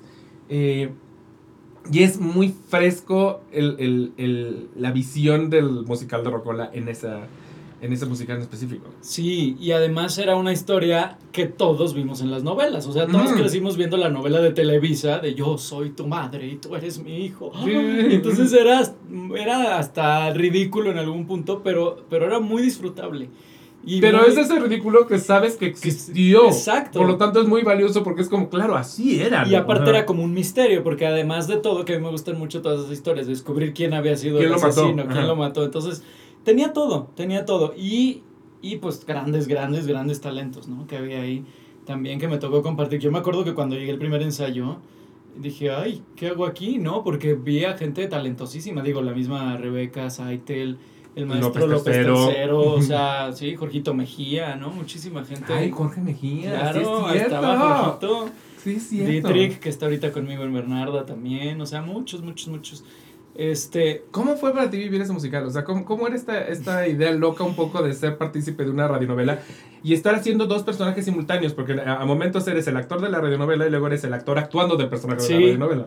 Era, era riquísimo porque literal tú empieza la obra y, y tú eres el actor, o sea, Carlos se transforma en el actor que tenía su nombre, que interpretaba al personaje de la radionovela. Entonces era esta onda Inception del actor del Era el actor, del actor, Inception. del ajá, actor. sí, sí, sí, Y entonces, este, era muy padre porque todos teníamos tareas escénicas e historias entre los personajes, ¿no? De que yo le estaba tirando la onda a la actriz, pero ella Aceite, me, me sí. hacía el fuchi, y entonces el de acá le estaba molestando a la de acá, y los de acá andaban coqueteando, y los de acá se estaban peleando. Entonces, todo el tiempo tú podías elegir estar escuchando la radionovela, que sí tiene una línea narrativa, o también estabas de pronto viendo cómo la otra se estaba poniendo el, el make-up y los otros estaban coqueteando acá. Entonces Sí, estaba sí. lleno de cositas. Hay, hay, de hecho una, una, precisamente una baby trama secundaria que es que se les pierde un guion a alguien y están como pendejos buscando el guion y eso lo puedes ver durante toda la Toda obra, la estás función. viendo cómo están buscando su pinche guion. Sí. Que es una cosa que nunca pasa al frente, o sea, nunca, nunca es aquí, aquí de No, se no, nos no. perdió el guion. No, simplemente es una cosa que estás viendo que atrás sucede. Sí,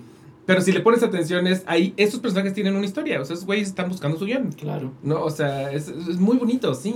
Sí, sí, sí, sí. Sí, pues. Y tú no la habías visto, la además, o sea, llegaste- No, yo no la había visto. Sabía que existía y ya me habían invitado a verla, pero no había podido verla por alguna extraña razón. Y, y pues de repente me quedo en eso y, y, y sí fue así como de qué padre está esto. Fue un gran reto vocal porque había muchos arreglos. Y. Adrián, y Adrián Mejía, que era el, el, el director que nos estaba llevando, que es un, un chavo que es un talentazazazazazazo.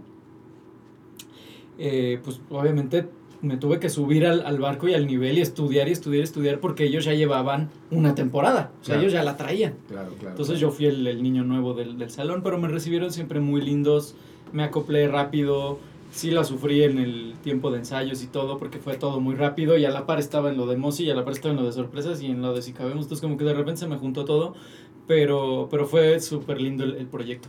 Y el último día que no sabíamos que iba a ser nuestra última función porque se iba a reponer un tiempo después que pues a la fecha estamos viendo. qué Ah, repóngala, por, favor. Luzma, por, favor. Mario. Y este y entonces nos van a grabar de Teatrix. ¿Sabías que está en Teatrix? No, Está en Teatrix. eso es esto, debiste haber empezado por eso. Es que para eso era la sorpresa. Está en Teatrix. Si la quieren ver, pueden entrar a Teatrix. Y, y fue una de las primeras eh, producciones que grabaron para Teatrix México.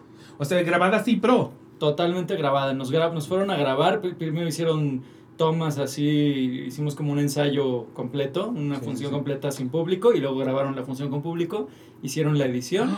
Y la pueden ver en Puta, Teatrix. véanla, no manchen lo mucho que vale la pena. Porque aparte siento que, que si la ven se van a enamorar y la van a querer ver en vivo. Entonces si la, si la Sí. reponen, ya van a tener una gran razón para querer verla. Como todo teatro grabado, nunca va a ser igual a No es igual, vivo, pero- pero, te das una gran idea de lo que Y dan muchas ganas de verla en vivo. O sea, Sí. yo por ejemplo que nunca he visto Hamilton en vivo. Sí, Pues al final lo que he visto es la grabación. Y la grabación lo único que ha provocado es que tenga el triple de ganas de de verla. claro. Sí, Entonces, sí, no manches, qué bueno. qué buena en Teatrix. noticia. Alcanzamos a, a grabarla y te lo juro, fue la última función. La Oh. última función que dimos de, de boleros el año pasado se grabó para Teatrix. ¿Cuál era tu número favorito? El medley de, de despedida de los dos. El de reloj, no marques las horas. Sí, sí, sí, sí, sí. Eso me encantaba cantar esa canción. Es que aparte era muy protagónico este señor. O sea, él era el muerto, de hecho. O sea, que no es un spoiler en absoluto porque así empieza la radionovela. ¿Quién es como quién mató a. Ajá, A Ignacio Lara. Ha muerto el chico. Ajá, está muerto, pero pues en los flashbacks pues te enteras como de su historia y Exacto. canta, canta muchas canciones con las con las mujeres de la, de la, Sí. de la historia. Sí. Sí. Es, una, es un gran musical. la Es un verdad. gran Y es muy musical. disfrutable hacerlo, que eso también es delicioso como actor. ¿Sabes? que, que puedes decir, ay, qué padre, otra función más. Entonces, Sí, este, sí, era sí, muy divertido, muy, muy divertido. Y los anuncios que sacan son, de casualidad, ¿sabes si son anuncios que existieron? Sí, todos. ¿Todos Todos, son anuncios que todos existieron? son anuncios. Lo del, del, el del rompope y el del, este, ay, no me acuerdo cuál era, el del jabón. y Hay uno de jabón, Del ajá. jabón, todos, todos son comerciales auténticos, recreados. De, de toda esa época. Sí, Ay, todo, todo es real, todo es real, todo es real. Me encanta, me encanta ese Sí, musical. es un gran musical. Ojalá vuelva y mientras tanto no se lo pierdan en Teatrix. ¿Y de sorpresas ya conocías la obra? Eh, no. no También la- fue tu primer acercamiento. Había visto y había escuchado algunas cositas, pero la primera vez que Chavo nos sentó a leer la obra, nos Ajá, puso ajá. el cassette de la, de la primera versión con Marga López. Que obviamente Mm. Es un cassette que ya, ya está todo así porque es de así 40 años. Y se veía raro. O sea, sin el contexto y sin la dirección y todo. Decías, ¿en serio quieres poner esto, chavo? ¿Quieres que nos vayamos a México con esto? Porque ninguno le entendíamos, ¿no? Entonces. Claro, y porque aparte en cassette, o sea, no había un visual. Y el Y mucho texto, de lo chistoso sucede visual. Y el texto en sí, o sea, es de- de donde también radica la genialidad de la dirección, porque dices, el texto en sí no es así, wow, No. qué maravilla, qué increíble texto. No, no, no. Pulitzer. No, pues no, o sea, la verdad, lo lees y no lo entiendes, inclusive, en muchas cosas. Sí, porque Por- no hay punchlines, ¿no? Y además, sí se siente un poco ya que tiene sus añitos, ¿no? Necesita también su, su refrescada y todo, que fue también lo que funcionó mucho, como lo llevó Chavo. Y entonces, no la conocía, había escuchado de ella a lo largo de los años, porque Chavo traía ya la idea de montarla desde hace mucho. Me había, nos había puesto una canción, nos había platicado de qué iba y todo, pero el día que nos sentamos y la leímos, dije, ay, qué cosa tan rara, ¿qué es esto? A ti ya te habían Pues, dicho, eres la madre superiora. superiora. Em, nos dijo... Fuera de van a leerla y vemos, vemos luego. No, que- no, sí, ya, no, sí, sí, ya. Cuando nos dio el guion, ya. Nos dijo, va, va- del libreto, perdón. Nos dijo, vamos a, vamos a montarla, vamos a hacer una lectura y todo. Y ya llegamos y nos dijo, a ver, tú vas a hacer, tú vas a hacer, tú vas a hacer. Pero ni siquiera teníamos muy claras las, Dinámica. las líneas de, de- de por dónde llevar el personaje. Y en especial, eh, él me comentaba y yo también, teníamos mucho miedo de, de- de llevar profesionalmente, porque de todos los personajes yo era el que me salía de cast. Porque normalmente la madre superiora lo hace Es mayor. una actriz, obviamente o con más experiencia o más grande que la que yo tengo, ¿no? Es una señora. Me quiero acordar de que yo, la, yo con quien la vi. No, bueno, no la, no la vi en persona porque fue hace mucho tiempo y por lo Ajá. tanto no la vi yo en persona, la vi en video. Pero viste aquí en México? No, Ah, en video. Este. A una de las Golden Girls. ¿Cómo se llama esta mujer? Brutal, o sea. Déjate digo aquí, a quién fue a la que yo vi en tu papel. De la madre superior salía Rue McClanahan. Macla, McClanahan. Rue McClanahan. Y yo tengo muy presente, o tenía muy presente, la escena cuando se droga y no puede dejar de reír. Si nunca has visto a Rue McClanahan, seguramente existe en YouTube el video de Mc- McClanahan haciendo esa escena en específico. Es, es, es que es. Se quedó grabada en mi cabeza. O sea, esa, esa escena era de. Ya no me acordaba incluso del resto de la obra. Tenía yo presente esa escena y me acordaba que era la madre superior. Yo le sigo teniendo pavor a esa escena. Entonces yo llego a sorpresas, literal, mi, así me senté en la butaca y dije, quiero ver esa escena. O sea, vengo por esa escena, quiero ver esa escena. Y tengo en la cabeza a McClanahan. Qué y tú hiciste una cosa muy interesante porque digo, digo de entrada, el- desde el momento en el que hicieron el gender swap y entonces ustedes son hombres haciendo de monjas, desde ahí pues ya me empiezan a borrar un poquito a Rue, lo cual es muy positivo. Y lo hiciste muy distinto, muy, muy distinto, pero, pero es, una, es una escena brutal. Esa escena es... Porque te tiene que salir ridículamente natural. O sea, si, si, si hay tantito de falsedad en tu... Estoy drogado y me estoy, estoy drogado y me estoy riendo y no puedo dejar de reírme. Si te empieza a notar actuado, pierde por completo el chiste absolutamente. O sea, tiene que sentirse que está sucediendo ahí, en Ahí. este momento. Ajá. Y, y le tenía, y siempre le he tenido terror a esa escena porque se me hace la más difícil. O sea, a mí me. Y además era una droga específica, porque no es de que te vas a meter coca, te vas a meter. digo, ¿sabes? Y, Sí, sí, y no es porque sí. me haya metido coca, pero un popper un en popper. la vida, en la vida lo he probado, ¿no? Y entonces, pues te dicen droga y dices, ay, bueno, pues, ok". no, no, no, el popper no funciona así. El popper te acelera el corazón y es un punch de, de adrenalina que se va, ¿no? Y el calor y todo. Entonces, eran todos estos como beats que había que cuidar, pero que al mismo tiempo tenías que, que darle la naturalidad. Entonces, la sufrí muchísimo esa escena. La, todo, todos los tiempos de ensayos fue la que yo no decía, ya veo en esa escena, no ¿Cómo, cómo te llegue". ayudaron a, crearla, a, que eso sucediera? frascos de pop. La verdad, me drogaron. Me drogaron. Y ya. De hecho, sí tenía el frasquito. No, pues, pues con dirección. O sea, solo me, me dijo, este, ve haciendo esto, aquí no. Eh, te digo que es, es un gran director porque te, te da mucho eh, la pauta para tú crear, pero te dice, no, no, no, espérate, aquí vas, aquí no es por acá, eh, vete por acá. Y entonces te deja mucho que tú explores eh, desde tu, tu propia vivencia, ¿no? Lo, lo que, lo que le puedes como aportar como monja, claro, como mujer y monja, este, lo que le puedo aportar. No, pero sí, sí fue como muy orgánico el proceso y tuvimos la oportunidad de, pues, de llevarlo a lo largo de los ensayos y entonces al final también le fui, como en todos los, los proyectos, lo vas puliendo conforme las funciones. Sí, lo- Ya al lo final, noté, ya. Al final ya me sentía mucho más cómodo en la escena, pero sí fue un gran reto. Pero es que, por ejemplo, ni siquiera entiendo cómo logras atacarte de risa sin... Sin Eh, que te sin dé que risa. realmente cuando una- realmente ajá. te estás cagando por... Ajá, exacto, exacto, exacto. No, Iván, la primera función que dimos, porque aparte fue una función para Friends and Family, y fue que, que tu elenco de Aladdin, que tu elenco de Rocky, que eran todos los Clásico. que estaban ahí. Ajá. Yo, o sea, fue la peor función que yo di. O sea, yo esa escena la hice así pedazos, no me acuerdo ni cómo. No, no, no, y dije, por favor regresen después, no vengan hoy. Que seguro no, no se fue la gente así, pero, pero sí, me acuerdo que esa función me estaba yo cagando, porque fue nuestra, imagínate, fue nuestro debut post pandemia con gente de teatro cabrona que estaba y eran mis compañeros de, o que yo ubicaba o que yo admiraba y todo. Sí, sí, Y, sí, y sí, era el estreno, y entonces fue así de la bomba, la bomba. Entonces, qué bueno que pudimos tener muchas temporadas Qué para bueno. que pudiera, muchas, muchas funciones para que se pudiera este, ir puliendo ese proyecto. Pero al final, desde el principio, tuvo mucho ángel. Yo creo que, de hecho, las, las obras un poquito que, que justo estrenaron post pandemia muy reciente, Prom. eh, tal vez... eh, eh, no, sí, Prom también, sí puede ser que sí, Prom también incluida. Eh, creo que tuvieron un, un- un cierto cariño inmediato. Sí. Porque de algún modo fueron nuestras salvadoras. O sea, Sí. fue de puedo ir otra vez a ver gente actuar, puedo ir otra vez a sentarme en una butaca. Y, y yo me acuerdo la rareza de entrar a un teatro y ver butacas forradas en color rojo de aquí no te sientes. Eh, Era fuertísimo. especialmente en el helénico. Me acuerdo que la- la- la- en el helénico se sentía mucho. Eran muchas las butacas que decían. Tenían unos, unos forros rojos con un, un gran tache de no.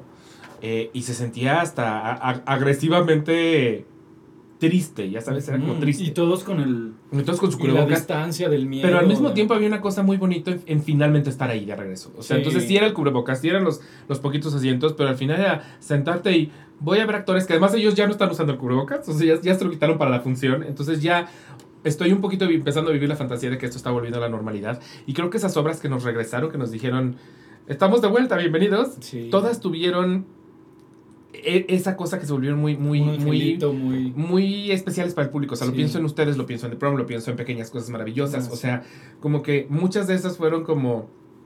Sabemos que ustedes nos estuvieron ahí cuando era más difícil para Y nosotros. sin quererlo, porque además quererlo. fue, fue algo que pues ya se dio de, digo, para nosotros sorpresas era nuestra terapia de, de pandemia. O sea, íbamos ahí a, llegábamos una hora antes del ensayo y llorábamos, platicábamos, nos contábamos nuestra terapia, nos, nos terapeábamos y luego ensayábamos. Entonces fue como nuestro salvavidas, ¿no? Y creo que ustedes fueron los salvavidas de muchos de los espectadores. O sea, muy al final del día era gente que nos encerramos en nuestra casa y salíamos esas dos horas Sí. a ver a gente en un teatro y a regresar un poquito por un momento a una normalidad que Sí. extrañábamos muchísimo. Entonces, yo creo que sí, hay, hay algo muy, muy especial que se quedó con sorpresas y con muchas otras, que desde ahí como que ya era el, era el ángel de la guarda, ya sabes, o Sí. sea, sí. Sí, yo me acuerdo que, que este, Sophie Quintanilla me invitó eh, a- al estreno de Prom, al Friends and Family de Prom. Y fue muy fuerte, porque sentía, de por sí, ese teatro lleno, ¿no? Y la vibra de, de, esta, de estos nervios y esta emoción de volver a estar en un lugar con tanta gente, Sí. encerrados, todos con sus mascarillas y todo, pero de repente el, el- el, em, el- la obertura, empieza la obertura con ese telón maravilloso que tenían en Prom. Y me acuerdo la vibra de, de que me di- se me puso la piel chinita y me dieron ganas de llorar de, de eso que estás diciendo. O sea, estoy otra vez en un teatro viendo una, una- un proyecto de, de un gran formato y, y- y otra vez estar como que re- recobrando la vida después de tantos meses tan oscuros. Entonces, yo creo que sí, sí es muy cierto. Y me acuerdo y me, se me quedó muy grabado ese momento porque dije, Sí. esto ya regresó. Sí, sí, sí. A mí, yo a sorpresas la tengo en ese lugar. Y ahora tu personaje, además, ya que me vengo enterando que eres amix de toda la vida de Pepe Ang, Hmm. pues es muy bonito porque Bernarda, o sea, son. son sí se llama Bernarda, ¿verdad? No, Humberta, Humberta. Humberto, Humberto. Bernarda. Este, Humber- Humberta y, y- y la madre superiora son el dúo dinámico de, de Sí. sorpresas, que un poco lo que tú decías tiene mucho sentido. Si tú las lees escritas en palabras, no forzosamente hay ninguna gracia de por medio. La gracia sucede cuando esas dos personas se antagonizan en escena. Sí, totalmente. Y tú y Pepe tienen eso. Es ¿No? que, som- es que somos nosotros en la vida.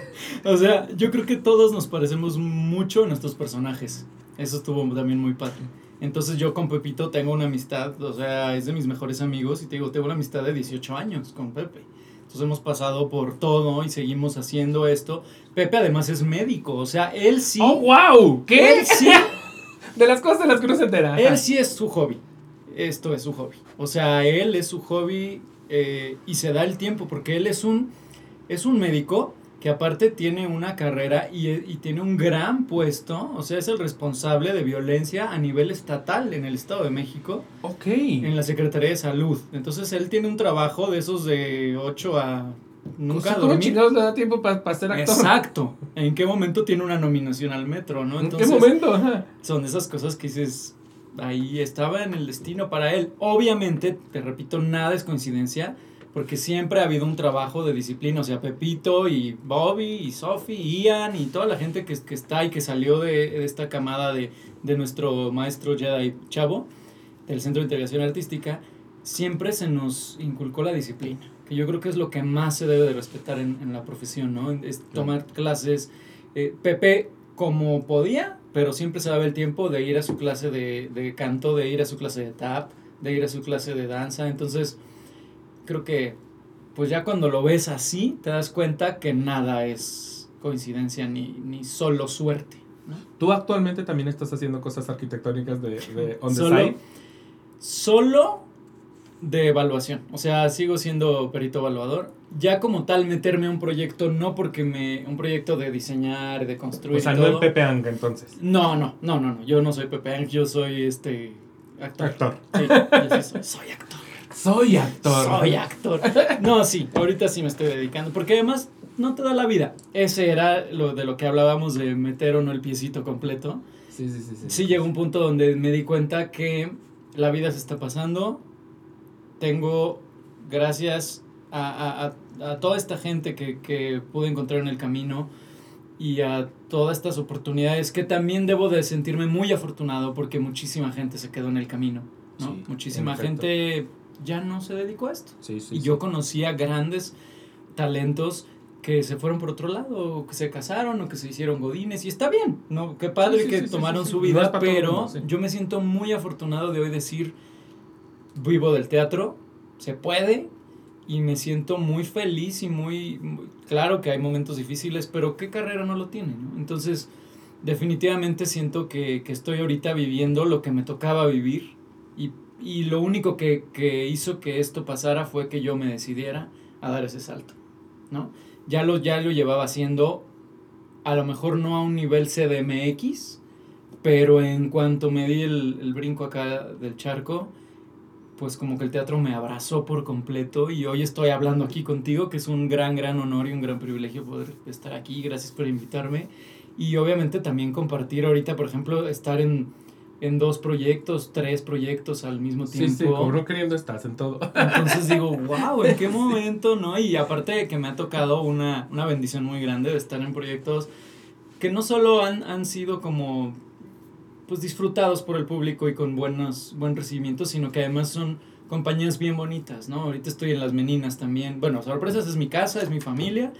Eh, de, de pronto llego a, a Meninas, que también Me es voy- me otra, voy para allá, me voy es para allá. otra familia. Y Bernarda Alba, que es otra familia. Todos, todas disfuncionales, pero todos nos quedamos muchísimo. Y todas un poquito además, eh, es- está bonito que, que- que estés un poquito instalado, no que sea lo único que vayas a hacer. eh, Sí, no, pero que no. el, el- el hecho de que estés instalado en el mediano formato está, está Sí. bonito, porque aparte es un formato honestamente no tan explotado. O sea, Sí. creo que siempre nos vamos al chico, nos vamos al grande. Y el Sí. que queda en medio es el que, especialmente en musicales, es el que menos vemos. Sí. Entonces es chistoso que los medianos formatos, ahí estás tú metido.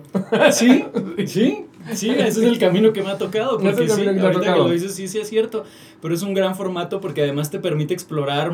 Digo, por ejemplo, Meninas es súper divertido porque cada temporada nos toca hacer cosas nuevas. Entonces, para todos nosotros como actores es un reto padrísimo de a ver qué se les va a ocurrir ahora a estos dos señores cabezones genios de que nos, qué nos van a poner a hacer eh, el ridículo con, con las canciones y con las escenas.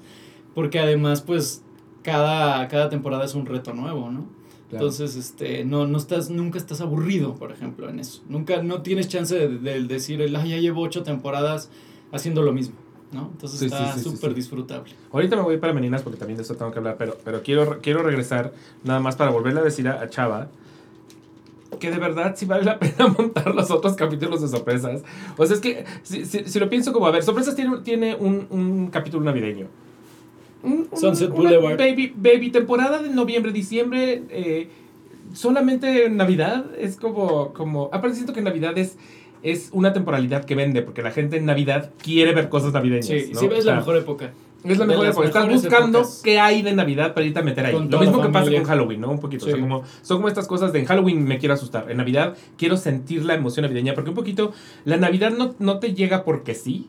Eh, co- como es un poquito una fecha que aquí en México no es naturalmente que puedas sentirla. O sea, no sales y está nevando. No Sí, es como no. que de inmediato tengas que usar tus, tus, tus capas tras capas y entonces sientas la Navidad en el aire. La Navidad en realidad no está en el aire, está en lo que vivimos a nuestro alrededor durante esa época. Entonces creo que nos gusta rodearnos y nos gusta acomodarnos. De, o sea, yo empieza mediados de noviembre y ya mi coche se transforma en villancicos. O sea, bueno, villancicos, más bien pongo los discos así que de Michael Bublé, de Lia Michelle, ¿no? O sea, de...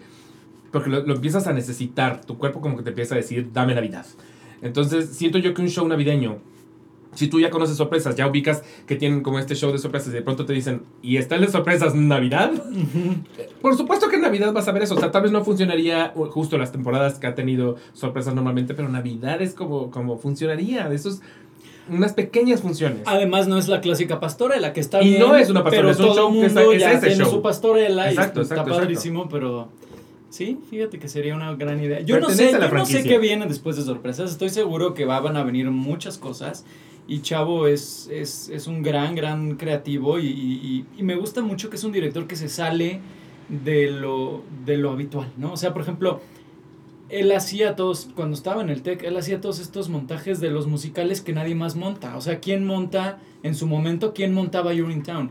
¿Quién montaba Drowsy Chaperone? Sí, ¿Sabes? sí, ¿Quién, quién montaba... eh, no sé, o sea, todos estos musicales un poquito más desconocidos o, o menos populares, si lo Sí, quieres sí, ver sí, de sí, alguna sí, sí, manera totalmente, totalmente. pero que eran grandes allá, quien monta sorpresas, ¿no? O sea, y me encanta, estoy seguro que alguna, alguna idea vendrá y, y si existe la posibilidad, a mí también me gustaría como ver qué siguió en las aventuras de las... De la las madre superiora, ¿no? caray, Está- o está sea, eso- y, y es el, el, eh, este y el de Bernarda es el segundo personaje que haces en, en Gender Swap, que Sí, lo interesante de ambos y que lo que lo, lo platicamos ahora que estuvimos en los caminos de Bernarda es que no es son drag, no es no es la idea de exagerar a la mujer para hacer una parodia. Ninguno. En realidad es convencer al público de que en ese momento están viendo una monja o a una mujer es- española, una hermana. Eh, yo me tengo que olvidar un poquito de que eres un güey, ¿no? Claro. Para, para que eso funcione. Y, Y muy barbón. por en dos personajes, y muy barbón, en dos personajes lo has, lo has logrado. Y supongo que hay una, hay una línea muy sutil y muy delgada entre estoy actuando a una mujer y ya estoy parodiando a una mujer. Claro. ¿no? O de pronto ya se te salió el, Ajá, ¿Qué ya, ya se te salió el vato. el vato. Sí, sí, Ajá. sí, sí. ¿Cómo, sí. cómo encontraste esa línea? No sé si ya la encontré, Iván. No, sí la encontraste, sí, la encontraste. Yo lo puedo decir como espectador, porque yo veo sorpresas y en algún momento estoy viendo monjas. Veo a Bernarda Alba y Las- Bernarda Alba y estoy viendo a las, las- hermanas. las o sea, hermanas. no, no. No, pues muchas gracias. Eh, Pues igual, es, son retos que, que tienes que abordar como actor y yo creo que por eso somos actores, ¿no? Porque si no Claro. te retara a eso, pues qué aburrido, volver a hacer siempre lo mismo. Entonces, tuve la, la ahí sí fue cosa de, de suerte que me tocara hacer pro- dos proyectos muy cercanos en tiempo, en temporalidad, pero, y, y, y don- como dices, de, de Gender Swap, pero con perfiles totalmente diferentes y también con enfoques muy distintos, porque la monja es, además de que es una señora que tiene sus características, que es la, la que tiene a cargo, la que, la que es como muy inocente, pero también es bien cabrona, y, pero que al mismo tiempo es muy dulce, muy tierna y muy religiosa. Y de pronto te vas con Magdalena, que es la villana de las hermanas, que es la que está amargada, que es la que tiene la cicatriz, y que es otro tono, o sea, es totalmente otro tono y es otro, otro lenguaje. Entonces fue muy padre como, ah, a ver, en las dos uso este, tacones y vestido, pero eh, le tengo que prestar distintas características a, a cada personaje. Y me gusta mucho porque a mí siempre, como que siempre me han tocado personajes de los buenos. Y pocas veces me ha tocado hacer a los Es malos. que tienes vibra bonachona, la Pero me verdad. encanta hacer a los malos. Por ejemplo, en Mossy, eh, yo hacía al malo, al villano. Y me encantaba porque es este villano de, de nariz así, hasta parecía, era, era verde y una nariz así de, de elfaba. Y, este, y me encanta hacer los villanos porque siempre son muy divertidos. Y entonces acá con, con Bernarda me, me divierto muchísimo porque es algo que se sale totalmente de mi personalidad. Y, y digo, me encanta ser la perra, la maldita, la amargada. Y luego ya se termina, ya le doy un abrazo a todos y me voy a mi casa. Ya, pues, maquillarme, cuidarme mi piel. Pero este, pero creo que, creo que ahí está lo, lo padre de, de este proceso que estoy viviendo ahorita porque eh, tienen, tienen como dos, dos vibras muy distintas y que al mismo tiempo me han permitido como ser versátil, que eso me importaba mucho, de no encasillarme en el papel de el cuentacuentos, que Sí. lo haré yo creo y espero que se pueda toda la vida, pero quiero hacer también a la villana y quiero hacer también a la monjita y quiero hacer, y si lo puedo hacer mientras canto y bailo también, pues qué padrísimo, ¿no? Entonces, Sí, sí, sí, sí, sí. sin duda yo creo que este fueron dos, dos proyectos muy muy buenos que ahorita pues pareciera que me la vivo de mujer en la semana. Sí, Pero, sí pareciera, en efecto sí pareciera. Saludos. Pero Este, aparte es chistoso porque hay, hay, eh, el personaje de Bernarda, digamos que hay una caracterización muy grande Sí, de por medio. O muy sea, sí es como un maquillajote y en realidad en sorpresas era hay un lavada, hábito. Cara lavada Cara y, lavada y lentes. Y un hábito y mis lentes. Ajá. Y ella, Ajá, que era una maravilla porque pues ya te convertías en la, en la viejita. Exacto, exacto. No, no requería toda este, esta No. producción. O sea, Pero me gusta, me gusta porque también aprendí el maquillaje que nunca me había tocado, ma- maquillarme eh, realista, ¿no? Sin, sin hacer drag o sin hacer eh, farsa. Y este era una, una cosa muy realista y, y- y las sombras y el delineado y todo eso. Entonces, todo ha sido un gran reto que hace poquito que subí el reel que me hiciste favor de compartir, que muchas gracias. Dije, es como los que se atreven a subirse cantando por primera vez. Yo dije, me voy a subir maquillándome en mi proceso, porque yo lo hago y me siento orgulloso de que me ha costado. Ah, Sé que todavía me falta mucho, porque seguramente a lo mejor alguien que sepa mucho de maquillaje podrá encontrar de, ah, mira, ahí le Letal. salió chubo".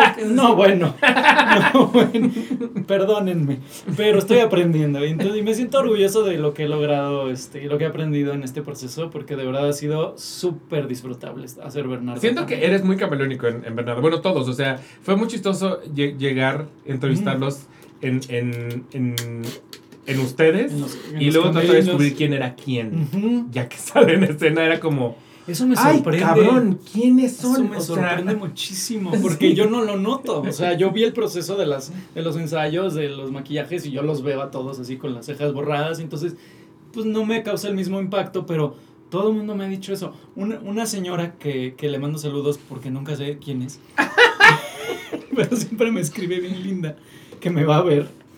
Y entonces le- se le estaba haciendo de pedo al de los boletos en el intermedio porque dijo, ¿por qué yo vine a ver a Carlos Rodea y no subió Carlos Rodea? Regrese, ¡No! Y le dijo, es Magdalena.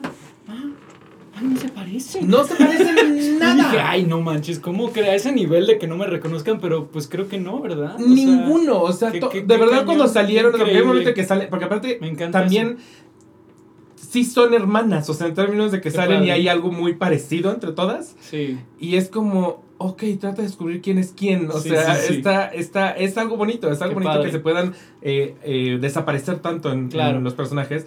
Y aparte desaparecer la personalidad, porque aparte tú sales y justo, eh, vuelvo a lo mismo, tienes esta vibra bonachona en la vida, en la vida real, que en ese momento desaparece por completo porque sales muy severo, ¿no? Sí. Severa, más bien. Sí, que es lo divertido. Eh, entonces también estoy incluso más difícil encontrarte porque ni siquiera energéticamente estás ahí, ¿no? O sea, Claro. es completamente otra cosa lo que estás, sí. lo que estás viendo. Pero, pero sí quisiera saber de, de Bernardo Alba porque es muy interesante lo que sucede con Bernardo Alba. Es un Muy, fenómeno que no muy. logro por completo. Sigo analizando. El otro día tuve una plática con, con gente que por, por WhatsApp que acababa de ir a ver Bernardo Alba y que Fueron- decían... Decían, no, no alumnos. estamos entendiendo, no estamos, o sea, a ver, ayudémonos entre todos, es, es como necesitamos este grupo de autoayuda para descubrir ¿Por qué grupal. funciona tan bien? O sea, es como, como claro. tiene tantos elementos que podrían ser un chasco y sin embargo sales de ahí y dices, estoy enamorado de esto. O sea, Sí. entonces todo el mundo lo platicamos como de, a ver, pero, pero ¿qué es? Pero es por esto, es por, eh, ¿qué es? ¿Qué es? Claro. O sea, es, de- literal es esta frase de je ne sais quoi, el, el factor, el factor je ne sais quoi, eso lo tiene Alba ne muy cabrón.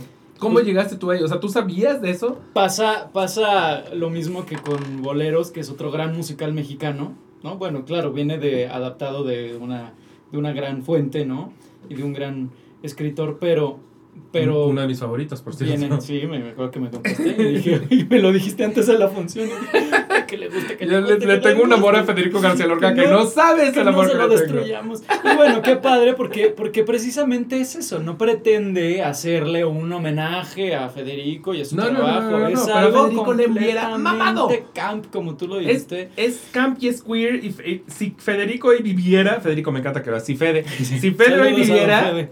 Fede. estaría rayado con eso. Sí. Segurísimo, segurísimo. Pues sí, seguramente, porque aparte era de estas personalidades siempre rebeldes, disruptivas para Disruptivo, su época, ¿no? ajá, Entonces, sí, esto sí, le sí. hubiera A él no le tocó la vivir lo cabeza. queer, pero ver, ver en realidad un montaje queer seguro para él hubiera sido Ah. un despelucamiento. Ahora imagínate en los noventas cuando se, cuando se montó por primera vez con Fred Roldán Claro, y claro. Alejandro Celia, Jaime Rojas. Que también todavía no estábamos muy hechos a la idea de hombres haciendo mujeres. O sea, ¿no? por lo que ya descubrí. Sabía que existía, Mm. Había escuchado, obviamente en el proceso también me fui enterando de muchas cosas, pero no sabía el grado al que habían llegado de dar. A veces me, me cuentan eh, el maestro Celia y, y Jaime que, que llegaron a dar cinco funciones en un día. Ah, cabrón. ¿Sabes?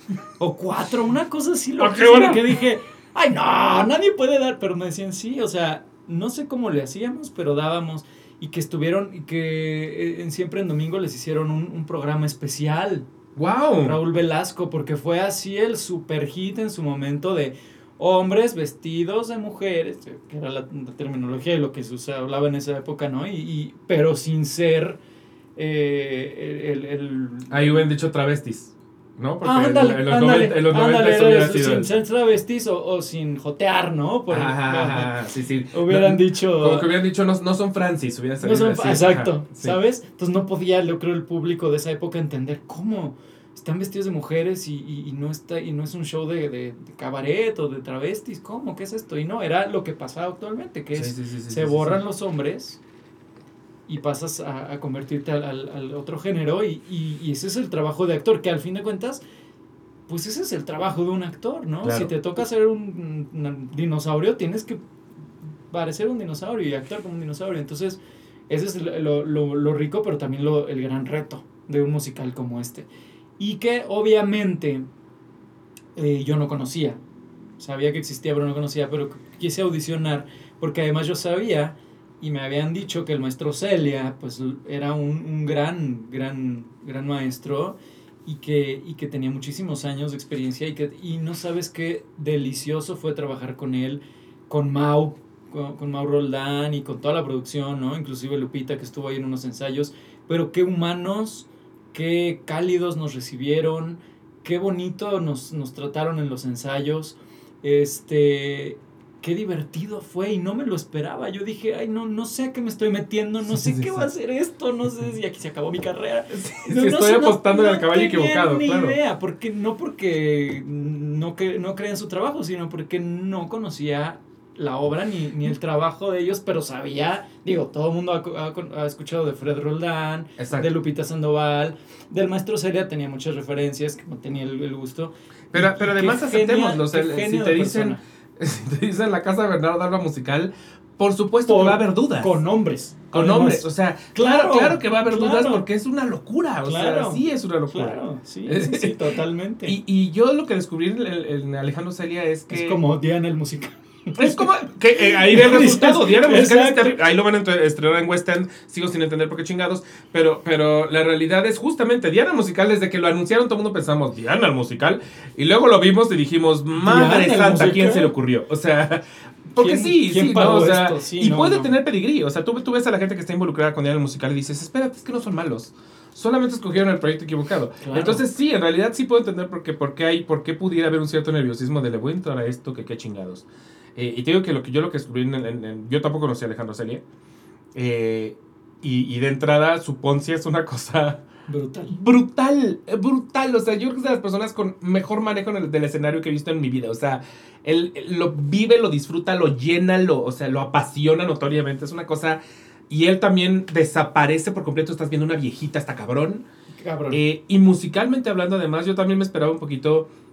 Porque pasa con los musicales originales mexicanos. Pasa mucho que, que la música suena un poco siempre igual y siempre se van a, a la balada que ubicamos. Creo que, creo que hay mucho de, ah, conozco esta balada, la he oído mil veces esta balada. Eh, y descubrir que, que, que Bernardo Alba es un abanico de géneros y de Literal. música y de, Sí. Ah, bueno, sí, hay un abanico muy literal. pero, pero también fue muy bonito como, como musical, tam- musicalmente hablando, también es una persona Es arriesgada, lindo, también es una persona que buscó en lugares. Yo hasta encontré ciertas cositas que decía, esto, está, esto está, tiene algo de Disney, o sea, como... Sí. Como, sí, entonces me gustó sí, mucho porque dije, no estoy oyendo al musical mexicano que conozco, porque ese musical ya me da flojera, porque ya lo, ya lo he oído y nunca, nunca se arriesga, nunca se salen del, de dibujar eh, más que las líneas. Y, y yo siento que Celia dijo, yo voy a dibujar Danza Michel. Y adelantado a su época, porque no es un musical contemporáneo, ya No tiene es un sus musical añitos. contemporáneo, Entonces exacto. es una, es un monta, es una, es un Es un revival. En todo y es un revival y es una refresca, refrescaidal porque, porque, este, porque además pues la música la, la, la actualizaron, hicieron este, arreglos nuevos y un poco más contemporáneos, entonces, y se notó, se notó el, el trabajo y, y la verdad es que también Mau, Mau, Mau Roldán se me hace un, un chavo que trae todo este bagaje y toda esta historia que, que, pues, que su papá y su mamá, ¿no? Que obviamente tiene un gran legado familiar, pero que lo está llevando un paso más, ¿no? Lo está haciendo Sí. propio. Tiene, creo que tiene menos de 30 años, Mau, que además parece de menos de 20. Igual que Oscar Ugalde, ahí están juntos. Exacto, se van dando, pero, pero aún así, digo, está cabrón que ya está produciendo y que sí está- y él es la cabeza del equipo, ¿eh? O sea, él tiene su, su voz autoritaria y, y él es al final de, de cuentas el productor y él es- y bajo él está llevando todo el barco que pudo haber sido un gran fiasco, un gran fracaso y que este- al contrario, no hay día que no tengamos el teatro lleno entre semana. Que no es un teatro pequeño. Porque además, perdón, pero los Roldán, genios de los negocios, están cabrones. genios de los Están- negocios. o sea, que final te están hasta vender pulseras. no dominan cabrón. el mundo porque No dominan, so- porque solo quieren hacer teatro No, exacto. y, y pais, pero este pero genios de los negocios Genios y teatralmente hablando, que es todavía sí, otra sí. cosa más difícil. Es muy, es, de hecho, es mega aplaudible. muy Porque en términos de teatro, incluso la gente más curtida, creo que no ha encontrado la, la, fórmula. fórmula La fórmula la tienen los. Ellos sí la tienen. O sea. la tienen. Y, y es muy aplaudible y, y muy respetable porque ahí también te das cuenta que dices, claro, nada es gratis. O sea, se llevan los señores unas verdaderas chingas. O sea, Justo de hecho pensaba, yo tengo muchas ganas de invitar a Mau al podcast y digo, ¿cuándo? No, Sí, no, hermano, no. ¿cuándo? Sí, o sí, sea, toda todo la semana está haciendo algo. está haciendo ensayos o montaje o pais o publicidad o- y está vendiendo todo el tiempo. Te digo, gracias a él, no sé qué hace, pero gracias a él, todos los, todas las funciones están llenas. Entonces llevamos, creo, casi tres meses, eh, que es a veces lo que dura la temporada de muchos grandes musicales Sí, sí, sí, sí, sí. Donde hemos tenido eh, entre martes, miércoles, jueves, teatros llenos en un horario y en un día que no son este, estelares, ¿no? Exacto, Entonces, son, son martes miércoles, ¿no? son martes, miércoles, estábamos miércoles, jueves, pero ahorita estamos martes, miércoles, todavía un poquito más complicado y, y la respuesta del público ha sido increíble. Y Además de que tienen su va- público, va creciendo. está creciendo. o sea, Exacto. O sea, cada vez oye más hablar de Bernardo entonces Más, está más, padrísimo. más. O sea, está padrísimo. Obviamente, también eh, la dirección de Celia es, es increíble llegar. Era como la entrevista cuando, cuando vinieron este, Flor y Vanessa y Sofía Cordero, que hablaban de cuando tienes muy claro, ¿no? Como Hugo Curcumelis cuando montó las coreografías, que qué rico es. Bueno, acá, qué rico era llegar a un ensayo, porque me ha, he estado en proyectos donde estás ensayando ocho horas y montaste dos líneas y que sales como actor frustrado, no estamos haciendo nada. Y entonces acá de repente llegabas y Celia ya te había montado una escena en una hora. ¿Por qué? Y aparte llena de detallitos, de que aquí cierras, aquí abres, aquí volteas, aquí... Porque fíjate que aquí, porque, porque, porque las, las, las chicas cierran las piernas pero a cierta distancia. O sea, nunca juntas las rodillas, pero tampoco la abres, ¿no? Porque había este, este pudor y, y ya juntarlas también ya rozan las partes tocando. íntimas. Entonces Claro, ya era como claro. una cosa... Entonces ahí está y dices, claro, no es coincidencia, el señor es una eminencia en el teatro, a lo mejor no es conocido por las generaciones actuales, pero es un señor que lleva toda la vida no solamente haciendo teatro, haciendo este que es su musical. Entonces, claro. Ahí es donde dices, claro, los maestros siempre serán los maestros. Y que además ahí se nota el, el que sí hay un interés y no meramente un, ay, hagamos Bernardo Alba porque está cagado. O sea, Exacto. sino es, si te porque- interesa Federico García. Lorca, si te interesa lo que él tenía que decir. Claro. Porque lo, lo ves en todos esos detalles, o sea, porque justamente al final del día la obra habla de eso, o sea, es, es, es sobre, sobre ese pudor sexual y es sobre esa misoginia que está perfectamente retratada y tiene todo el sentido del mundo que lo hagan hombres, o sea, es... Claro. Por eso también digo, es que Federico le hubiera mamado esto, porque es justamente... Es, a Bernarda se le muere el esposo y en ese momento ella se tiene que convertir en un hombre. Porque en, una, en esa época, si no había figura masculina en tu casa, tu casa era nada, tú eras Claro. nadie. Entonces, este autoritarismo que le, que le vemos a Bernarda y que la vuelve básicamente una, una franca villana, en realidad no es autoritarismo, es su necesidad de ser un hombre. Entonces, el que la hayan hecho hombres hace absolutamente sentido. Y el que tengan esas cosas, y el que tengan ciertas frases, y el que tengan los abanicos y todo, o sea, como que yo lo veía y decía, es que aquí está Federico García Lorca. O el que no se molesten en explicar ciertas cosas. O sea, justamente Magdalena tiene eh, la, la cicatriz que también la provocó su madre. Y según yo en, el musical en ningún momento te dicen la provocó su madre. Sí lo dice, sí lo dice, pero es una línea. Es una, es una línea, exacto. O sea, como que no se detiene a decirte, oye, mi cicatriz te marcó la sucedió". cara, es lo que dice. Ah, mira, no, no, no me acordaba, pero sí, es como... pero lo, lo suelta. Pero la cosa es, incluso pudieron no haberlo soltado, pero, pero lo importante es que ustedes lo supieran. O sea, es Claro. como Magdalena está marcada por su madre. La Claro. le echó agua caliente, creo que fue Sí, lo la que le echó. ¿no? Este. Y ahí es donde yo dije, no, no montar un musical por montarlo. Les interesaba esto, les Claro. interesaba contar lo que esto tiene que decir. Claro. Y eso a mí me parece bellísimo. Claro, sí, sí, sí. Y, y fíjate que pasa un fenómeno bien chistoso porque van los, los chavitos, las nuevas generaciones, que obviamente ya crecieron con un mundo, con un, con un contexto más evolucionado, muy distinto al que se vivía en, en la España de, ese, de esa época, inclusive más allá de las novelas, ¿quién les tocaron ver las novelas? Y todos se ríen porque dicen, ay, que- imagínate, qué ridícula situación. O sea, no, no se No, imagina no pasó por su cabeza que así era. que sí era, ¿no? Que sí vivían realmente reprimidas las mujeres y las personas de esa época y, y sobre todo las mujeres, ¿no? Y Sí, sí, entonces bien interesante ver la reacción de, de, de todas estas generaciones y que al final todos también la pueden disfrutar muchísimo porque tiene un poquito de dónde rasparle y de dónde identificarte o de dónde recordarte a y te la pasas bomba. De hecho, yo, yo siento que, que con el público yo viví un- una cosa muy... Estaba yo, de hecho, también muy, fija, muy fijón en el público. Eh, y siento que tenía muchas ganas de reírse. O sea, honestamente siento que vinieron y yo creo que vieron el póster y dijeron son hombres haciendo mujeres y por lo tanto voy a ver un poquito un, un comedión, ¿no? O sea, como que dijeron, esto es un show drag. Quizá eso, eso fue lo que farsa. experimentaron, una farsa. Entonces, como que los primeros varios minutos, dijeran lo que dijeran, estaban esperando reírse y entonces oías risas por aquí y por allá, no importaba que dijeran. Y siento que en algún momento les cae el 20 de eh, la Ponce es chistosa y otras muchas cosas no son. Pero hay, hay una transformación en el público, o sea, pasan de me estoy riendo porque quiero reírme, porque el póster me dijo que me quiero reír, a, ah, cabrón, esto es, esto es, un, es más tirándole una tragedia. Y, Sí. y acaban viviendo la tragedia, o sea, acaban, acaban, los acaban llevando hacia, hacia ese lugar donde lo que están viviendo ellas en realidad es una cosa culerísima, Es- que sí pasaba Sí. y que no tiene nada de chistoso, la Ponzi es chistosa, pero en realidad no tiene nada de chistoso. Y es, es chistoso ir viendo cómo el, el oleaje del público va hacia allá, o sea, como que empiezan, jajaja. Yo los incluso me, me acuerdo mucho que, que decía, ¿de qué se rieron? Porque había ciertos diálogos que se reían un poquito porque sí, pero yo, yo lo explicaba y decía, claro, tienen ganas de reírse, o sea, vienen creyendo que eso vienen, y por lo tanto yo puedo salir a decir, ya llegó mi café, y voy a decir, ¡ah! No porque, pues es lo que me toca Sí, porque hacer. te dicen musical y dices comedia, musical. Musical, hombres vestidos de mujer, o sea, hay muchas cosas. Claro. ves, ves el póster y, y, pues son hombres vestidos de mujer. O sea, ti- tiene sentido que tu cabeza esté preparada para reírte, para que en algún momento te des cuenta de, no, no me están contando una historia de, de risa. Y al final hablábamos también de acercar a la, a la cultura a la gente, porque la gente no, no ha leído a, a García Lorca. O sea, ¿quién en la primaria, en la secundaria, en la prepa lee la Al casa de Bernarda contrario. Alba? O sea, Al no. contrario, la gente que lo ha leído en primaria, secundaria y prepa es la gente que menos gusta de Bernardo Alba. Yo tomé una foto ese día, pues siempre tomo fotos de mis programas de mano y la chingada. va, Me escribió una persona y me puso, ay, qué flojera que decide ver la casa de Bernardo Alba. Y le puse, ¿por? Y me dijo, pues es que a mí me le hicieron leer en la prepa y la tengo presente como una cosa odiosa.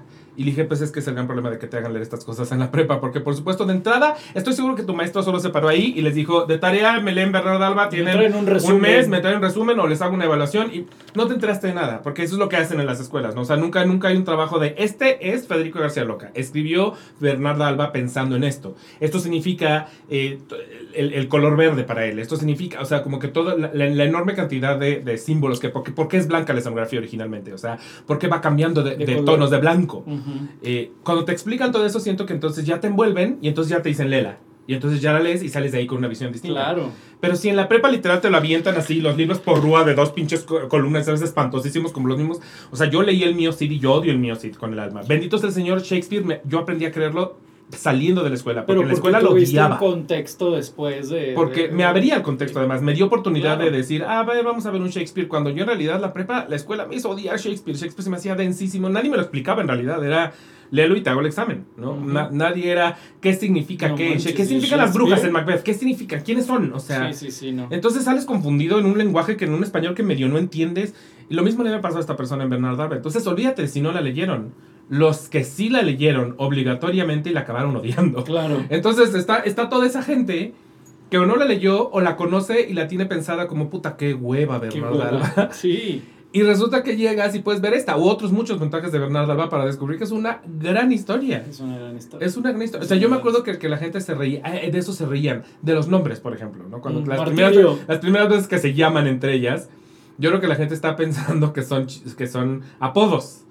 Y no saben que en realidad, pues sí, son, son nombres que las identifican y que están llamadas así por una razón. Claro. Este, de eso se reía la gente. Me acuerdo perfecto que cada que decían los nombres de ciertas personas era como. Fíjate, yo no he notado eso. Se ríe. Sí, fíjate, fíjate con los nombres. con los nombres, se ríen. No Sí. lo había notado. Este, y es lógico, claro, porque, porque no, no, no saben que de verdad a eso van, a, a Claro. ver una historia que, que tiene una persona llamada Martirio. Claro. O sea, sí.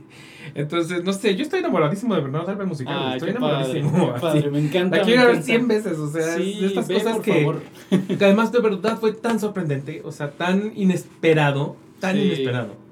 Yo creo que eso es lo bonito, ¿no? Que no, que no, como no vas con una expectativa clara, vas como a lo mejor un poco de, pues a ver, a ver qué pasa. Y de repente te encuentras con toda esta mezcla de, digo que además hay, hay personas en el elenco y, y todos son, todos mis compañeros son pues gente que lleva haciendo esto con una gran trayectoria, ¿no? Y, y, y que dices, claro, se ven también la- las tablas porque no es un trabajo nada sencillo, ¿no? Y de pronto un Jaime Rojas que te está haciendo este su, su Bernarda, eh, esta presencia grandota como él, que está Jules, que estuvo, por ejemplo, en, en La Jaula, que también él viene del el legado del Gender Swap, Sí. que estuvo en La sí, Jaula, sí. este, que es un talentazo, este, está Poloy, Mike Kopka, que son como un poquito, a lo mejor los, los más desconocidos de, de los...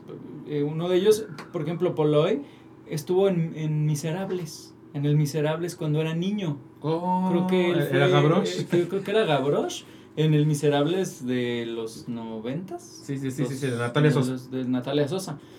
Y este, y, y bueno, y David Tort, que también lleva toda la vida, y Hermes. Entonces, este, y obviamente Mau, em, Celia y Dietrich, que- con el que alterno. O sea, son, son personas que tienen de verdad, un- las audiciones fueron rudas, ¿eh? Fueron muy rudas. Yo me acuerdo que yo fui y dije, ya me quiero ir.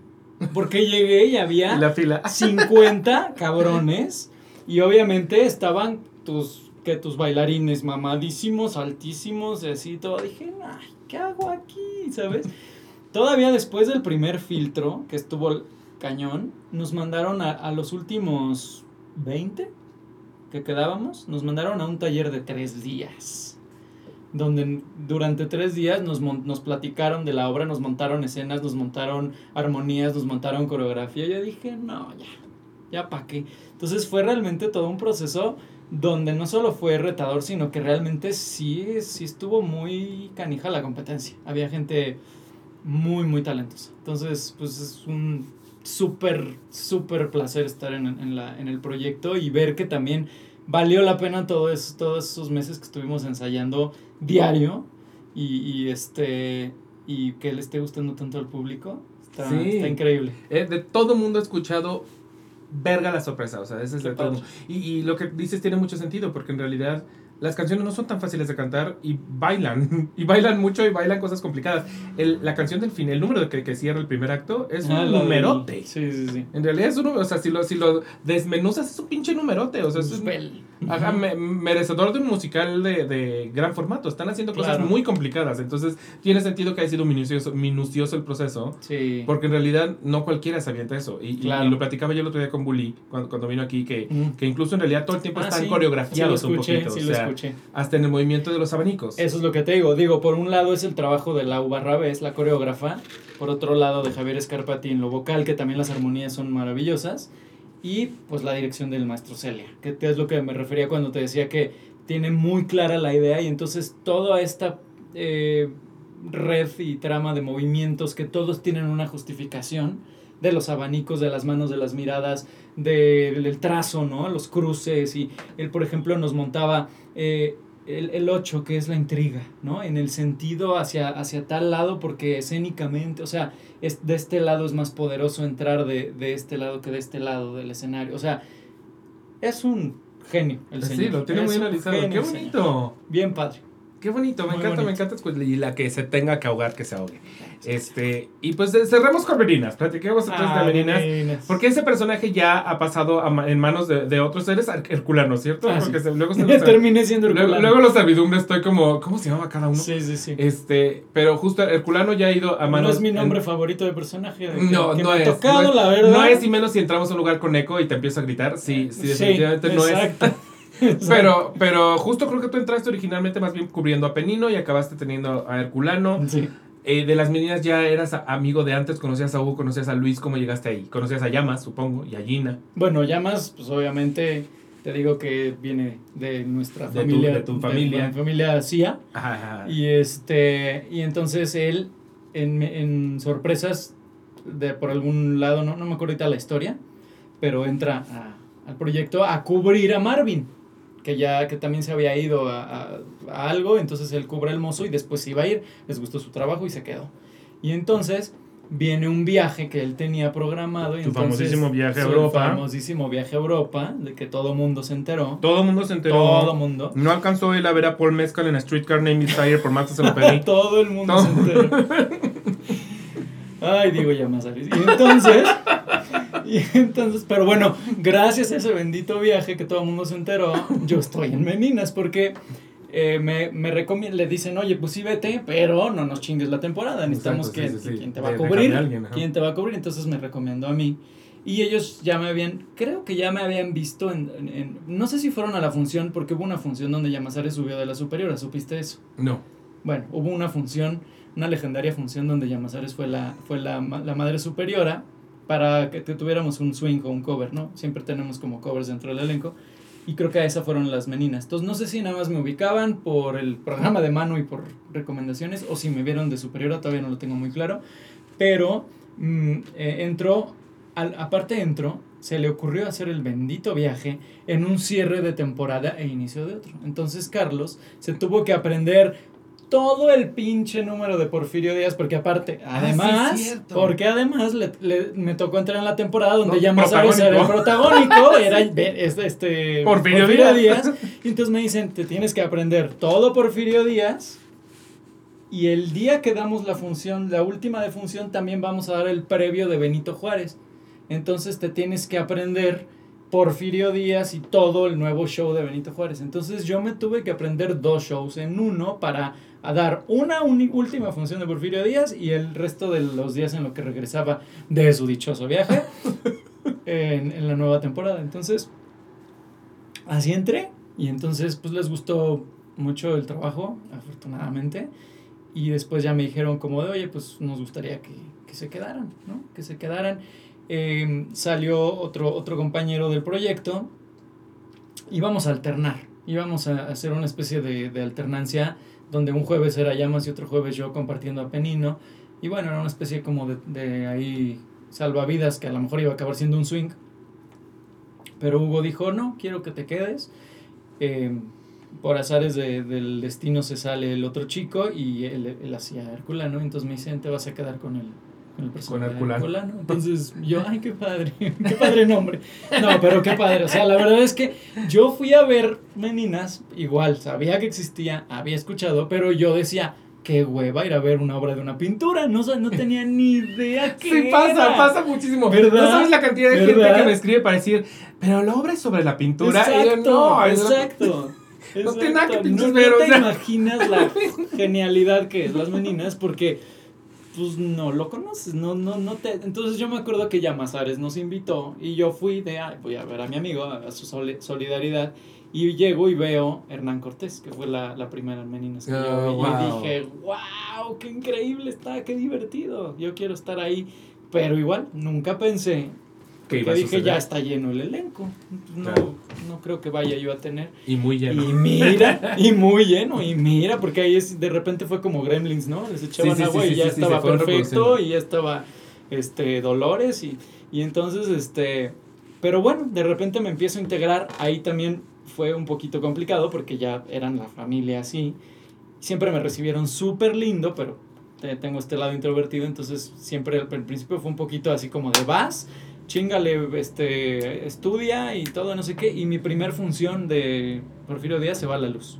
Ah, fue la que se fue la luz. Fue la mítica Sí, sí, función. que se- mítica, mítica Entonces función. estaba yo en mi escena de, de la cárcel y en eso, este, y díganos, señor Porfirio Díaz, ¿qué opina usted de... Y, la, y el teatro en oscuras, 40 o media hora, no me acuerdo Sí, cuánto fue un chingo de que se pusieron a contestar preguntas del público. entonces, y- sí, sí. vino la, sí, la gran mítica. Yo, yo, esa fue mi primera función. Que entonces, este. ¡Qué cabrón! Sí, y entonces estuvo muy padre. Estuvo muy padre en- integrarme. Luego ya ver que es una gran compañía donde este se, se aprende mucho, se, se ensaya mucho y se come mucho. Entonces, se come mucho. Yo, Delicioso, yo, no soy parte de la compañía, solo de vez en cuando, Pero porque ya- sí, pero sí sí me aparezco parte. de vez en cuando en el pero sí palacio. eres parte de la familia. Y sí, en efecto, siempre están comiendo. Delicioso. O sea, lo primero que sucede en cuanto entras es que Luis te ofrece algo en la cocina. Sí, Así, lo Luis. primero que sucede. Delicioso. Y aparte, y aparte, este, bueno, el, el Y es judío.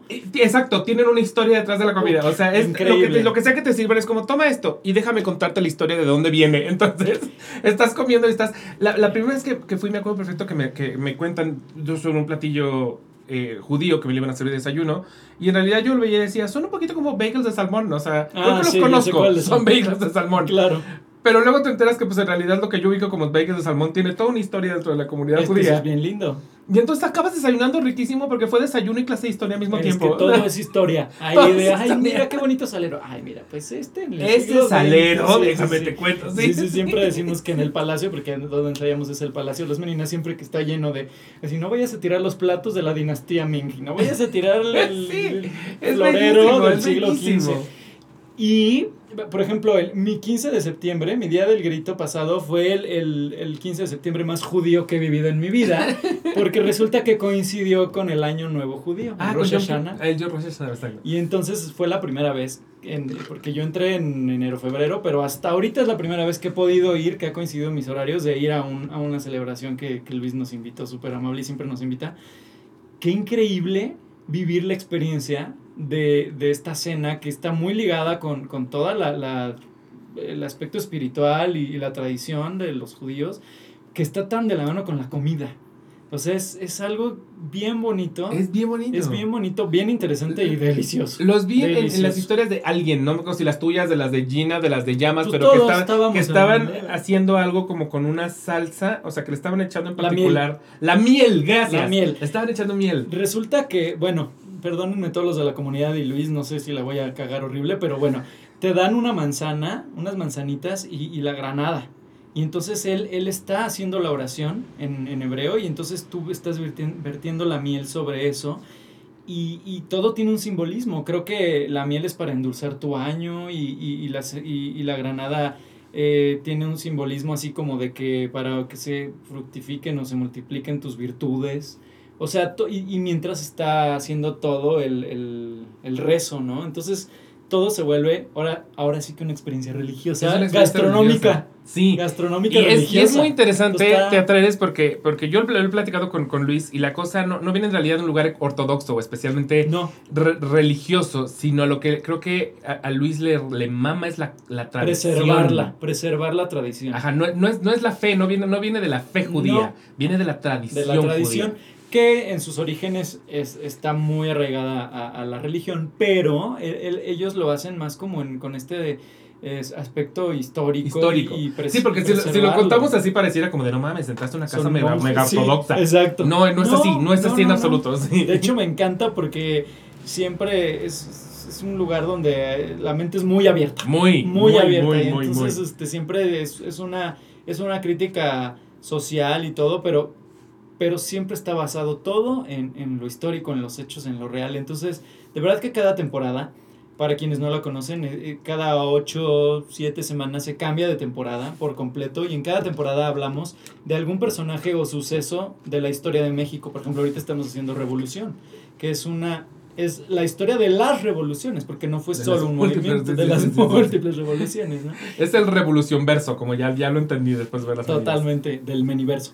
Y entonces las tres meninas, que son las narradoras, eh, siempre te cuentan el, el- el suceso y los datos, y la servidumbre, que somos el ensamble, de alguna manera nos convertimos en personajes clave de la historia, y entonces ya se hacen las, las recreaciones de escenas, pero siempre es parodia, o sea, es, es una, es, es parodia con hechos históricos reales y con canciones de teatro musical o de, o de dominio popular. Entonces se vuelve súper comprensible, súper familiar, súper entretenido y educativo. Y aunque es un comedión, porque ríes mucho, la realidad es que no hay temporada en la que no rías mucho. Tiene, tiene momentos que creo que se guardan muy bien. Son muy inteligentes en guardarse en qué momentos nos van a dar el chingadazo. Que no sucede Sí. incluso en todas las temporadas. Hay ciertas, hay ciertas temporadas, ciertas escenas, ciertos momentos. Pero precisamente Porfirio Díaz creo que es, es uno de ellos y que difícil que te tocara a ti.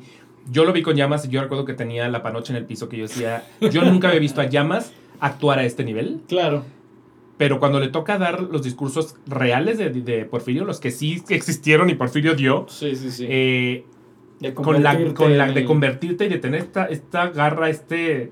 eh, es- aplomo, ¿no? La ese presencia aplomo, de- exacto. aplomo. Es que te hace temblar lo que, o sea, si, Claro. si logras realmente transmitir a, a Porfirio Díaz con las palabras que usó Porfirio Díaz, en el momento histórico en el que Porfirio Díaz está hablando ya, ya, en, un, ya en villano, Sí. este, es, te, te pone a temblar. O sea, Sí. yo, yo, yo me acuerdo que veía Llamas y decía, no, no, no sabía que Llamas podía hacer esto. Y seguramente la gente que tocó verlo contigo, pues, con suerte le pasó exactamente lo mismo. Tengo entendido que sí, por gente que te vio a ti. Eh, pero creo que padre. justamente entrarle con Porfirio Díaz, que tenía ese momento, Sí, es además entrarle a lo más grande de las meninas, claro. ¿no? Es, es, es, es increíble, es increíble. Y, y bueno, igual, nada es, nada es coincidencia. Eh, Luis es un, doctor con, con muchos estudios en historia. Y, y pues también Hugo y, y Diego Valadez, que son los... eh, Bueno, Dramaturgos. Hugo es, nuestro, es- Hugo es nuestro director y también dramaturgo. Y, este, y pues todo el elenco que yo, bueno, aparte todo el equipo, ¿no? Nuestro, nuestro equipo de staff y todo el equipo de producción, pero mis compañeros que también son, son es una joya, ¿no? O sea, tener a, a César Vaqueiro como perfecto, a Norma, a Marvin, a Chris como la tía, a Gina, a Nat, o sea, y a Diego, por supuesto. O sea, somos una, una familia, una gran pequeña familia disfuncional que funciona muy bien. Funciona muy bien. Funciona muy lindo. Muy. Y me siento también muy afortunado porque me, me siento que estoy como en, así como estoy con Chavo en mi familia Chespirito, también acá es otra familia Chespirito, este, pseudo judía, porque realmente es, es, un, es una familia muy, muy bonita que nos molestamos y nos boleamos y nos la pasamos riendo y convivimos tantas horas que ya me tienen harto, no, pero en el buen sentido. Y, este, y también ahí me recibieron increíble. Entonces he tenido la suerte de estar en proyectos muy lindos, muy satis- de- de- llen- que me llenan de mucha satisfacción, pero que además ha- han tenido un, como un legado en el público, ¿no? Y en, Sí, y en el- son la historia legado, teatral. justo. De que se que quedan una, De una de huella, culto. y que dejan una huella y que y la, que la gente quiere volver y volver y volver y ojalá tengamos muchos años por delante para que Ojalá vayan sí, y- pero vayan a esta temporada en específico. Tienen, tienen números de Hadestown, de Matilda. O sea, de verdad, eh, esa temporada además, yo estaba esperando un poquito estos momentos. O sea, Sí. que, que, que me salieran con Hadestown es, fue una... Y esa no la veía venir porque no sabía qué, iba a pasar. Matilda sí sabía, Sí. pero el otro ah, no. porque estuviste porque en estuve en el ensayo. sí. Entonces Matilda ya me la sabía. Pero cuando oí el, el silbatazo de Hadestown fue de... ¡Oh! No. ¡Sí! Al revés fue... ¡Sí! ¡Hadestown! Me encanta, sí, sí, sí. Es que es increíble también eso, como de ver, es lo que platicábamos también en, en una vez que fuimos que fuiste a platicar con nosotros, que dices, a, a veces hay canciones que no tan fácilmente te, tendrías la oportunidad de, de cantar, ¿no? Claro.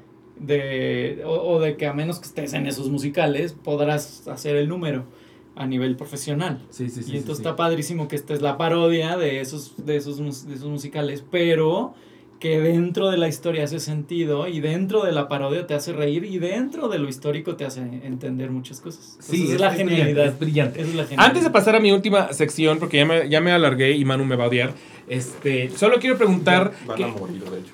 ¡No, no mueras! Tienes como 20 minutos. Ah, está bien. A lo mucho. Tengo como 20 minutos al mucho. Este, entonces, nada más rapidísimo, dime, porque me, me dijiste y me quedé con, con, con esa idea en la cabeza de que tienes una familia originalmente religiosa. ¿Qué han pensado de, de tu paso por eh, el teatro en obras como Sorpresas y... Ah, o sea, no, no, o sea, sí, sí, o sea, sí, obviamente mi mamá, sobre todo mi mamá, ¿no? Es una, una mujer de mucha fe, pero también de mente abierta, o sea, y, y, y ha aprendido junto conmigo, porque también fue un aprendizaje en todos los sentidos que, que te enriquece culturalmente, socialmente, te, te abre eh, la perspectiva de... Porque yo siempre digo que el teatro es, es el refugio y el hogar de, de todos los, los que a lo mejor no nos encontramos en, en el mundo aburrido. Yo lo diría así, ¿no? En el, En el mundo, en el mundo mogul, lleno de, de tantos complejos a veces, de, de tanta de tanto miedo por aventarte a hacer las cosas, porque al final del día es miedo a lo desconocido, ¿no? Lo mucho de lo que mueve mal, mal mueve al mundo. Y entonces, este, mi mamá está, es la, la amo porque es la mujer más, eh, la mamá más, más amorosa, pero también ha sido la que más me ha apoyado, ¿no? Siempre con el miedo de todas las mamás de, híjole, ¿qué tal si te mueres de hambre haciendo esto? Pero, pero siempre al pie del cañón apoyándome, mi papá también, él, él vive lejos, él vive en Los Cabos, pero también desde allá siempre le ha, le ha gustado mucho que, pues yo creo que han visto el, el salto que he podido dar y que no fue solamente un hobby y realmente han, han aprendido junto conmigo y descubierto todo lo que, lo rico que es la diversidad que no solamente ves en, en tus compañeros y en este medio, sino también en los mensajes que hay en las obras. Sí. Te abren muchísimo, como un Jamie, ¿no? La llevé a ver Jamie y la fue a ver dos veces conmigo, por cierto. Y dije, es que esta historia es universal, ¿no? Es universal y habla a lo mejor de una situación que a mí no me toca vivir porque yo no soy gay y a lo mejor no estoy viviendo e- esta lucha, pero, pero sí te puedes identificar con lo que están viviendo otras personas y sí te puedes identificar con el amor de una madre y todos lloramos en, en My Boy y todo, o sea, ¿sabes? Sí. Y entonces es como de, claro, por supuesto que el teatro toca fibras que tendrías que ser o a lo mejor ultra, hiper, mega religioso, ortodoxo, así, o, o alguien súper insensible como para no conmoverte y no decir, ah, mira, hay algo más que lo que yo creía que, que había. Yo, yo más bien pensaba en tu mamá como de, de pues te tocó ser una monja, le- no sé si se ganó el santito, la mini biblia. Sí, sí, sí. Le, le llevaste una mini, mini biblia a? No, no le llevé una mini biblia, pero estuvo en todas, en todas las funciones y, bueno, en todas las en las que pudo, pero le encantó, le encanta, le encanta. Ok, Sí, me no, voy a pasar a mi siguiente sección, las preguntas que me saco del ano. ¡Oh! Eh, caricatura de tu infancia. Del, del Herculano. Del Herculano, exacto. Preguntas que me saco del Herculano. En esta versión así se llama. Este, caricatura de mi infancia Ajá. a Chip y Dale Rescue Rangers. Oh, wow. Ok, ok. Noventas. ¿Viste la, yo nunca vi la película, por cierto. Dicen que Ay, es sí, excelente. es buenísimo. Increíble. Está Todo el mundo dice eso cuando. O sea, la reacción, increíble. la reacción de la gente cuando menciona esa Me película encanta. es. Ok, ¿qué le heredaste a tus papás? ¿Yo qué le heredé a mis papás? Ay, qué buena pregunta. Una gran colección de Star Wars en la, en la sala de mi mamá. No, no, o sea, ¿qué salió de ellos hacia ti? Más bien. Ah, ellos a mí que me... ¿Qué, qué, qué, qué, ajá, ¿qué ves de, de, de Ya ellos en la ti? pregunta, ya, ya entendí la pregunta. Eh, en mi mamá, yo creo que, em, híjole, se oye mal que lo diga, pero la, la generosidad, la, la empatía. Mi mamá es alguien muy empática, Ok. ¿sabes? Y, y, y, y somos muy empáticos los dos. Creo que, creo que sin, sin el afán de oírme soberbio, creo que me considero una persona que se puede llevar muy bien con todos, porque me considero alguien muy empático. Ok. Creo que es eso. Y de mi papá lo creativo, sin duda alguna. O sea, somos los dos personas que, que yo creo que también por eso me dedico al teatro. Porque viene en mí esta parte de artista creativo que de alguna manera era o hacer vasitos de diseño industrial o casas o un personaje. Ok. Eh, ¿Crees en fantasmas u ovnis? Me dan miedo. O sea, ¿te da, te da sí miedo creer? Me da miedo que se me aparezca algún día alguno. No, afortunadamente nunca me ha pasado, pero soy muy, soy muy susceptible a, a estas cosas de que veo el video del, de Jaime Maussan y digo, qué terror que un día vaya yo en el campo de elotes y se me cruce así la- el mono. Nunca me ha tocado una experiencia paranormal, pero yo sí creo, por supuesto creo que sí hay vida en otros planetas y por supuesto creo que hay energías que se mueven más allá de la, de la muerte. No sé si creo en fantasmas como tal en la sesión espiritista de la Ouija, pero sí creo que hay alguien o algo más allá. Ok. Vean, por cierto, la película de No One Will Save You. Vela, Manu. No One Will Save You. Es la de los Star aliens, Plus. ¿verdad? Es la de los aliens. ¿Y qué tal está? Recomendadísima por Guillermo del Toro y Stephen King. Guau. Eh, yo la amé, yo la amé, la amé, la amé. Casi no tiene ni medio diálogo. Tiene creo que un diálogo en total y aún así es una película brutal. Tiene esta cosa como Spielbergiana, Wow, como de encanta. encuentros del, del Y tercer mira, tipo, que, ¿sabes? y mira que esas películas están choteadas a morir, las de Aliens, de Y invasión esta, de Aliens. esta se siente se siente ochentera de la mejor manera posible y por lo tanto no choteada. Veamos. Eh, ¿Qué te puede? O sea, cosilla que te molesta, como... "Uh". el egoísmo. ok. El egoísmo en, en todos los aspectos, ¿no? El, el- el egoísmo y la soberbia, cuando... Yo creo que también por eso, cuando veo que alguien es muy yo, yo antes que los demás, ¿no? Yo pisoteo a quien sea para... porque primero voy yo. Me, me da mucho, me da mucho coraje cuando la gente triunfa a base A de costa eso. de... Mm. No, no puedo, o sea, me da como que se me cae. Por ejemplo, puede ser alguien que admire mucho y- en el medio y que ves que por fuera es una mierda de persona. Sí, sí, sí. Se me cae. Nunca conozco a tus héroes. Eh, ok, anécdota backstage. U on stage. Anécdota backstage u on stage.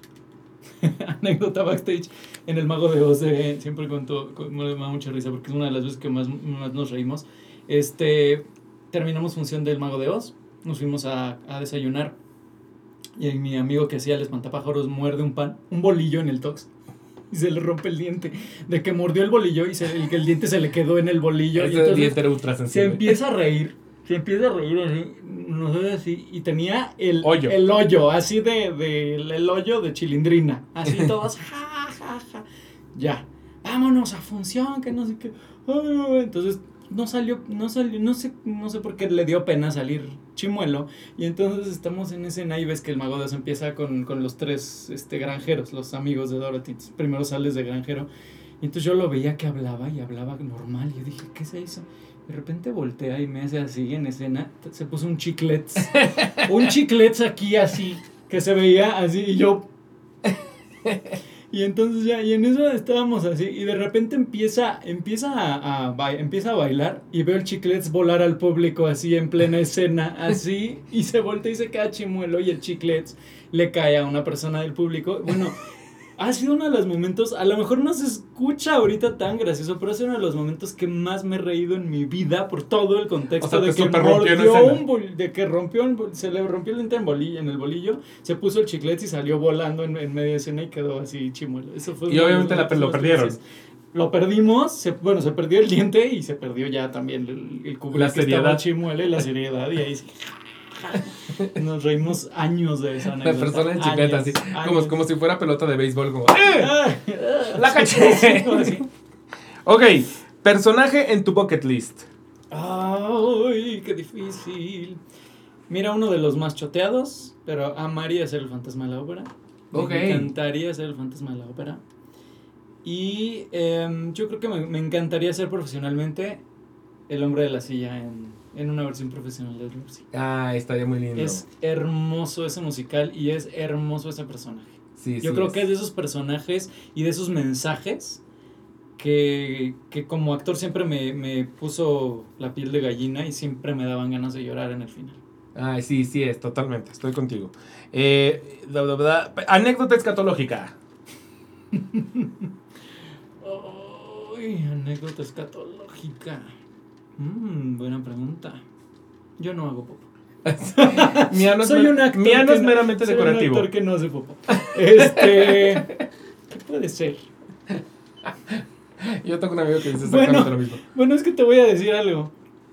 No, no, no se me viene ahorita a la mente una en especial, pero mi anécdota escatológica que todo el mundo que me conoce a ver se va a reír es que me tardo horas siempre en el baño. No hay día que no, sí, no hay día que no me toquen la puerta y me digan ya, y yo estoy ahí adentro en el baño por Y tú, horas. es y que estoy en horas y TikTok. horas, y estoy en TikTok y a veces algunos, lo siento, les he contestado la llamada o el WhatsApp estando en el baño. ¿Cómo? Son las mejores llamadas. ¿De ¿Verdad que hablas? sí? por Pero es supuesto. que hay gente que se saca de onda por eso. No dices, es- Manu, dices, Manu es de esa no gente. hay mejor momento A para, Manu lo sacas de onda con eso. contestar así súper a gusto, subir historia. Al contrario, yo un día me peleé con un amigo porque me decía, es que no tengo tiempo para contestar. Le mandaba y le mandaba mensajes y no me contestaba. Me dijo, no tengo tiempo para contestarte. Le dije, ¿no vas al baño? Porque, Sí. perdón, en el baño tienes tiempo a huevo para contestar. Claro, O sea, estás concentrado y le estás, Estás pasando delicioso. entonces- Exacto, sí, sí. Y luego ese mismo amigo ya un día me marcó por teléfono y me dijo, pa, ¿crees que estoy en el, en el baño? ya, no me, ya no me chingues con que no te contesto. Claro. Y yo, eso es, eso es lo que me refería. Sí, Usa claro que sí. tiempo escatológicamente. Exacto, pero nada más no lo hagas con mano porque él sí se trauma. Este, ok, historia de tu primer crush. Historia de mi primer crush. Ay, eh, yo estaba, tenía como 13 años. O, ajá. Y entonces, hasta entonces, siempre había sido muy tímido para, hablar- para hablarle a las mujeres. Entonces me enamoro de, de la amiga, de la bolita de, de mi amiga. Y entonces nunca me animé a decirle que me gustaba. Entonces le escribí una carta declarándole mi amor. La doblé y la puse abajo de su puerta. Pero yo juré que no iba a sospechar de mí. Y al día siguiente me pregunta, oye, tú me mandaste una carta, ¿verdad? Me dice, Popo. Y no le dije nada. Y al mes empezó a andar con mi mejor amigo. No, o sea que si lo hubieras dicho sí fui yo el de la carta, la historia hubiera sido muy Pues distinta. yo creo que sí, pero siempre me quedé con ese, con ese trauma y esa, Oh. como esa duda. Porque además me pasó como dos o tres veces que después de eso se repitió el, el ciclo de que por no haberle dicho a la chica que me gustaba, acabó andando con mi mejor amigo Claro. o con alguien muy cercano a mí. Claro, y ni, Y ni manera de sí. culparla, pues sí, ahí tuviste Pues tu sí, oportunidad. baboso fui yo. Ok, eh, musical que irías a ver ahorita, ahorita, ahorita, si, si fueras a Nueva York o a Londres. Hadestown. ¿Nunca has visto Hadestown? No. Ah, súper sí vale la pena. Hadestown. Tengo Súper muchas sí, ganas sí, de ver sí, Hadestown. sí. Sí vale la pena y ahorita además está por estrenar Spamalot, entonces también También me encantaría. representa en tu historia y tiene el encaso, el Spamalot de Sí, ahorita en ya Nueva York, vi, el ya encaso. vi. Y tengo muchas ganas de ver este, este revival porque Sí, sí, se ve sí, que va se ve que va a estar muy chido. perrón. Y me encanta, ¿eh? Me encanta el, el musical. Es un gran musical. Es un gran musical. Haciéndolo bien y entendiendo el humor, Sí, porque es una pendejada, ¿no? Es este. Es, em, es un gran. Es un gran homenaje a, a la película. Sí, y que Que además de también es de manera muy- culto. es muy de culto. Y de una manera muy extraña habían anunciado hace unos años, creo que ya no lo hicieron, pero habían anunciado que iban a hacer la película musical al estilo Mean Girls, que es como, viene de una película, pero después la van a volver Ya. a hacer película, pero ahora musical. Creo que ya no lo hicieron y que bueno, honestamente, para mí está bien como Eh, está. no- no la toques, la película es icónica, el musical es icónico, ya no necesitas una tercera parte. O sea, Además, ya- los, los Monty Python son como los. Los Sí, sí. Luthier y los Exacto, Chespiritos. exacto, son- un poquito intocables. En, en esta entrevista. Y los días también. Son un poquito intocables. Ya, no los- ya déjalos ahí, déjalos, déjalos donde es- se merecen estar, en esa cajita. Ok, la última. Musical que todo mundo ama y tú, meh. Mm. Sorpresas. Sí, no, es cierto. Obvio Es sorpresas. obvio sorpresas. Este. mm, No me fascina y no me encanta. Algo que todo mundo ame. Vaselina, tal vez. Sí, puede ser, totalmente. Sí, sí, sí, sí, sí. ¿Sabes? sí. Como que aquí en México, sobre todo, es vaselina cada año. Y no, en el mundo, de verdad, uno uno pensaría, mundo- porque en México se quejan mucho de eso, como de otra vez vaselina.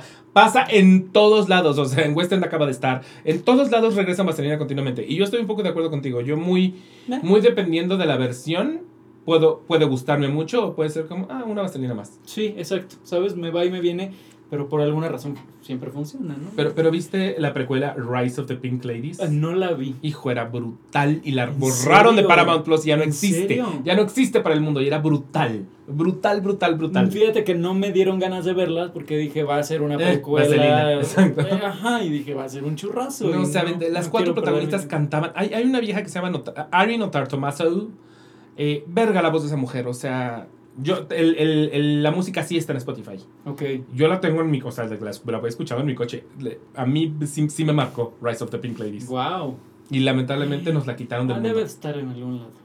Pues, piratamente, seguramente Ah, sí. no, entonces no la ven, pirata. Sí, porque legalmente no, No, la mataron. ¿en serio? Con tal de no pagar eh, Wow. ningún Es tipo lo de malo del regalías. streaming, ¿no? Es el lado oscuro del streaming. El lado muy oscuro del streaming. Pero bueno, tenemos muchas opciones, pero en cualquier momento nos las borran. exacto, porque la- los estudios están aterrorizados de todo lo que suene a esto me cuesta dinero. Sí, pues ya ves la, la huelga. La huelga. Ojalá con la huelga hayan, vayan a mejorar ese tipo de cosas. Pero bueno, eh, ¿en qué andas? ¿Qué proyectos tienes que promocionar que puedan la gente seguirte? Claro que sí. Bueno, me voy a ir primero a eh, Arqui el Guardacuentos. Eh, lo, lo encuentran como arroba Arqui el Guardacuentos. Es el programa de las mil y una notas en Mexiquense. Ahí en las redes pueden ver todo esto. Es este programa con la orquesta y un, programa familiar. Y también Bim Bam Boom, que es el, el programa semanal donde yo participo también en los cuentos. En teatro, eh, actualmente estoy en Las Meninas, arroba somos Las Meninas todos los jueves en el Teatro Milán y los martes y miércoles en la casa de Bernarda Alba, Teatro Gilberto Cantón. Eh, es- está como arroba Bernarda Musical. Y también les dejo las redes de CIA, arroba Centro de Integración Artística, por si quieren y, están allá por el Estado de México. De verdad es una gran, gran eh, escuela, una, una gran institución. Eh, a partir del próximo año 2024 eh, viene una versión, una nueva etapa renovada y vienen muchas sorpresas. Este, también no dejen de seguir Sorpresas Oficial porque seguramente vendrán Sorpresas, nuevas sorpresas oficiales. Sorpresas, sorpresas oficiales. y este, y pues bueno, hasta ahorita ahí vamos, esperemos que ¿Y vengan las más tuyas proyectos. personales? Yo estoy como arroba en Instagram y como Carlos Rom, R-O-M, en Facebook. Ok, y a mí me pueden encontrar en todos lados como Inmune Latina B de Vaca, guion bajo M de Mamá W N de Nutella Y. Me estoy apurando, porque Manu me está apurando, ¿ok? Me encuentran en Instagram, en TikTok, en YouTube, en Twitter, en Facebook, en absolutamente todos lados. Y a la Aquelarre lo encuentran como el guion bajo Aquelarre Podcast en Instagram y el Aquelarre guion bajo en Twitter y el Aquelarre en Facebook. Muchas gracias por estar aquí, muchas gracias por seguirnos. Sigan que, síganle con la siguiente Yo sé que esta, esta ya duró muchísimo síganle con la siguiente entrevista, no importa. O sea, después igual van en carretera o se tardan tanto como él en el baño. Entonces ahí se pueden aprovechar. Es perfecto. Entonces denle suscribirse si están en, en cualquiera de los podcasts que no son de video, sino de audio. También denle suscribirse porque también están para eso. Y déjenos una bonita recomendación, unas bonitas cinco estrellas. Eh, y pues nada, nos vemos a la próxima, a la próxima semana, Brujes. Brujes ya no le decimos. Sí, Brujes, ¿cómo no? Pues sí, Brujes y te da igual. Bye. Gracias.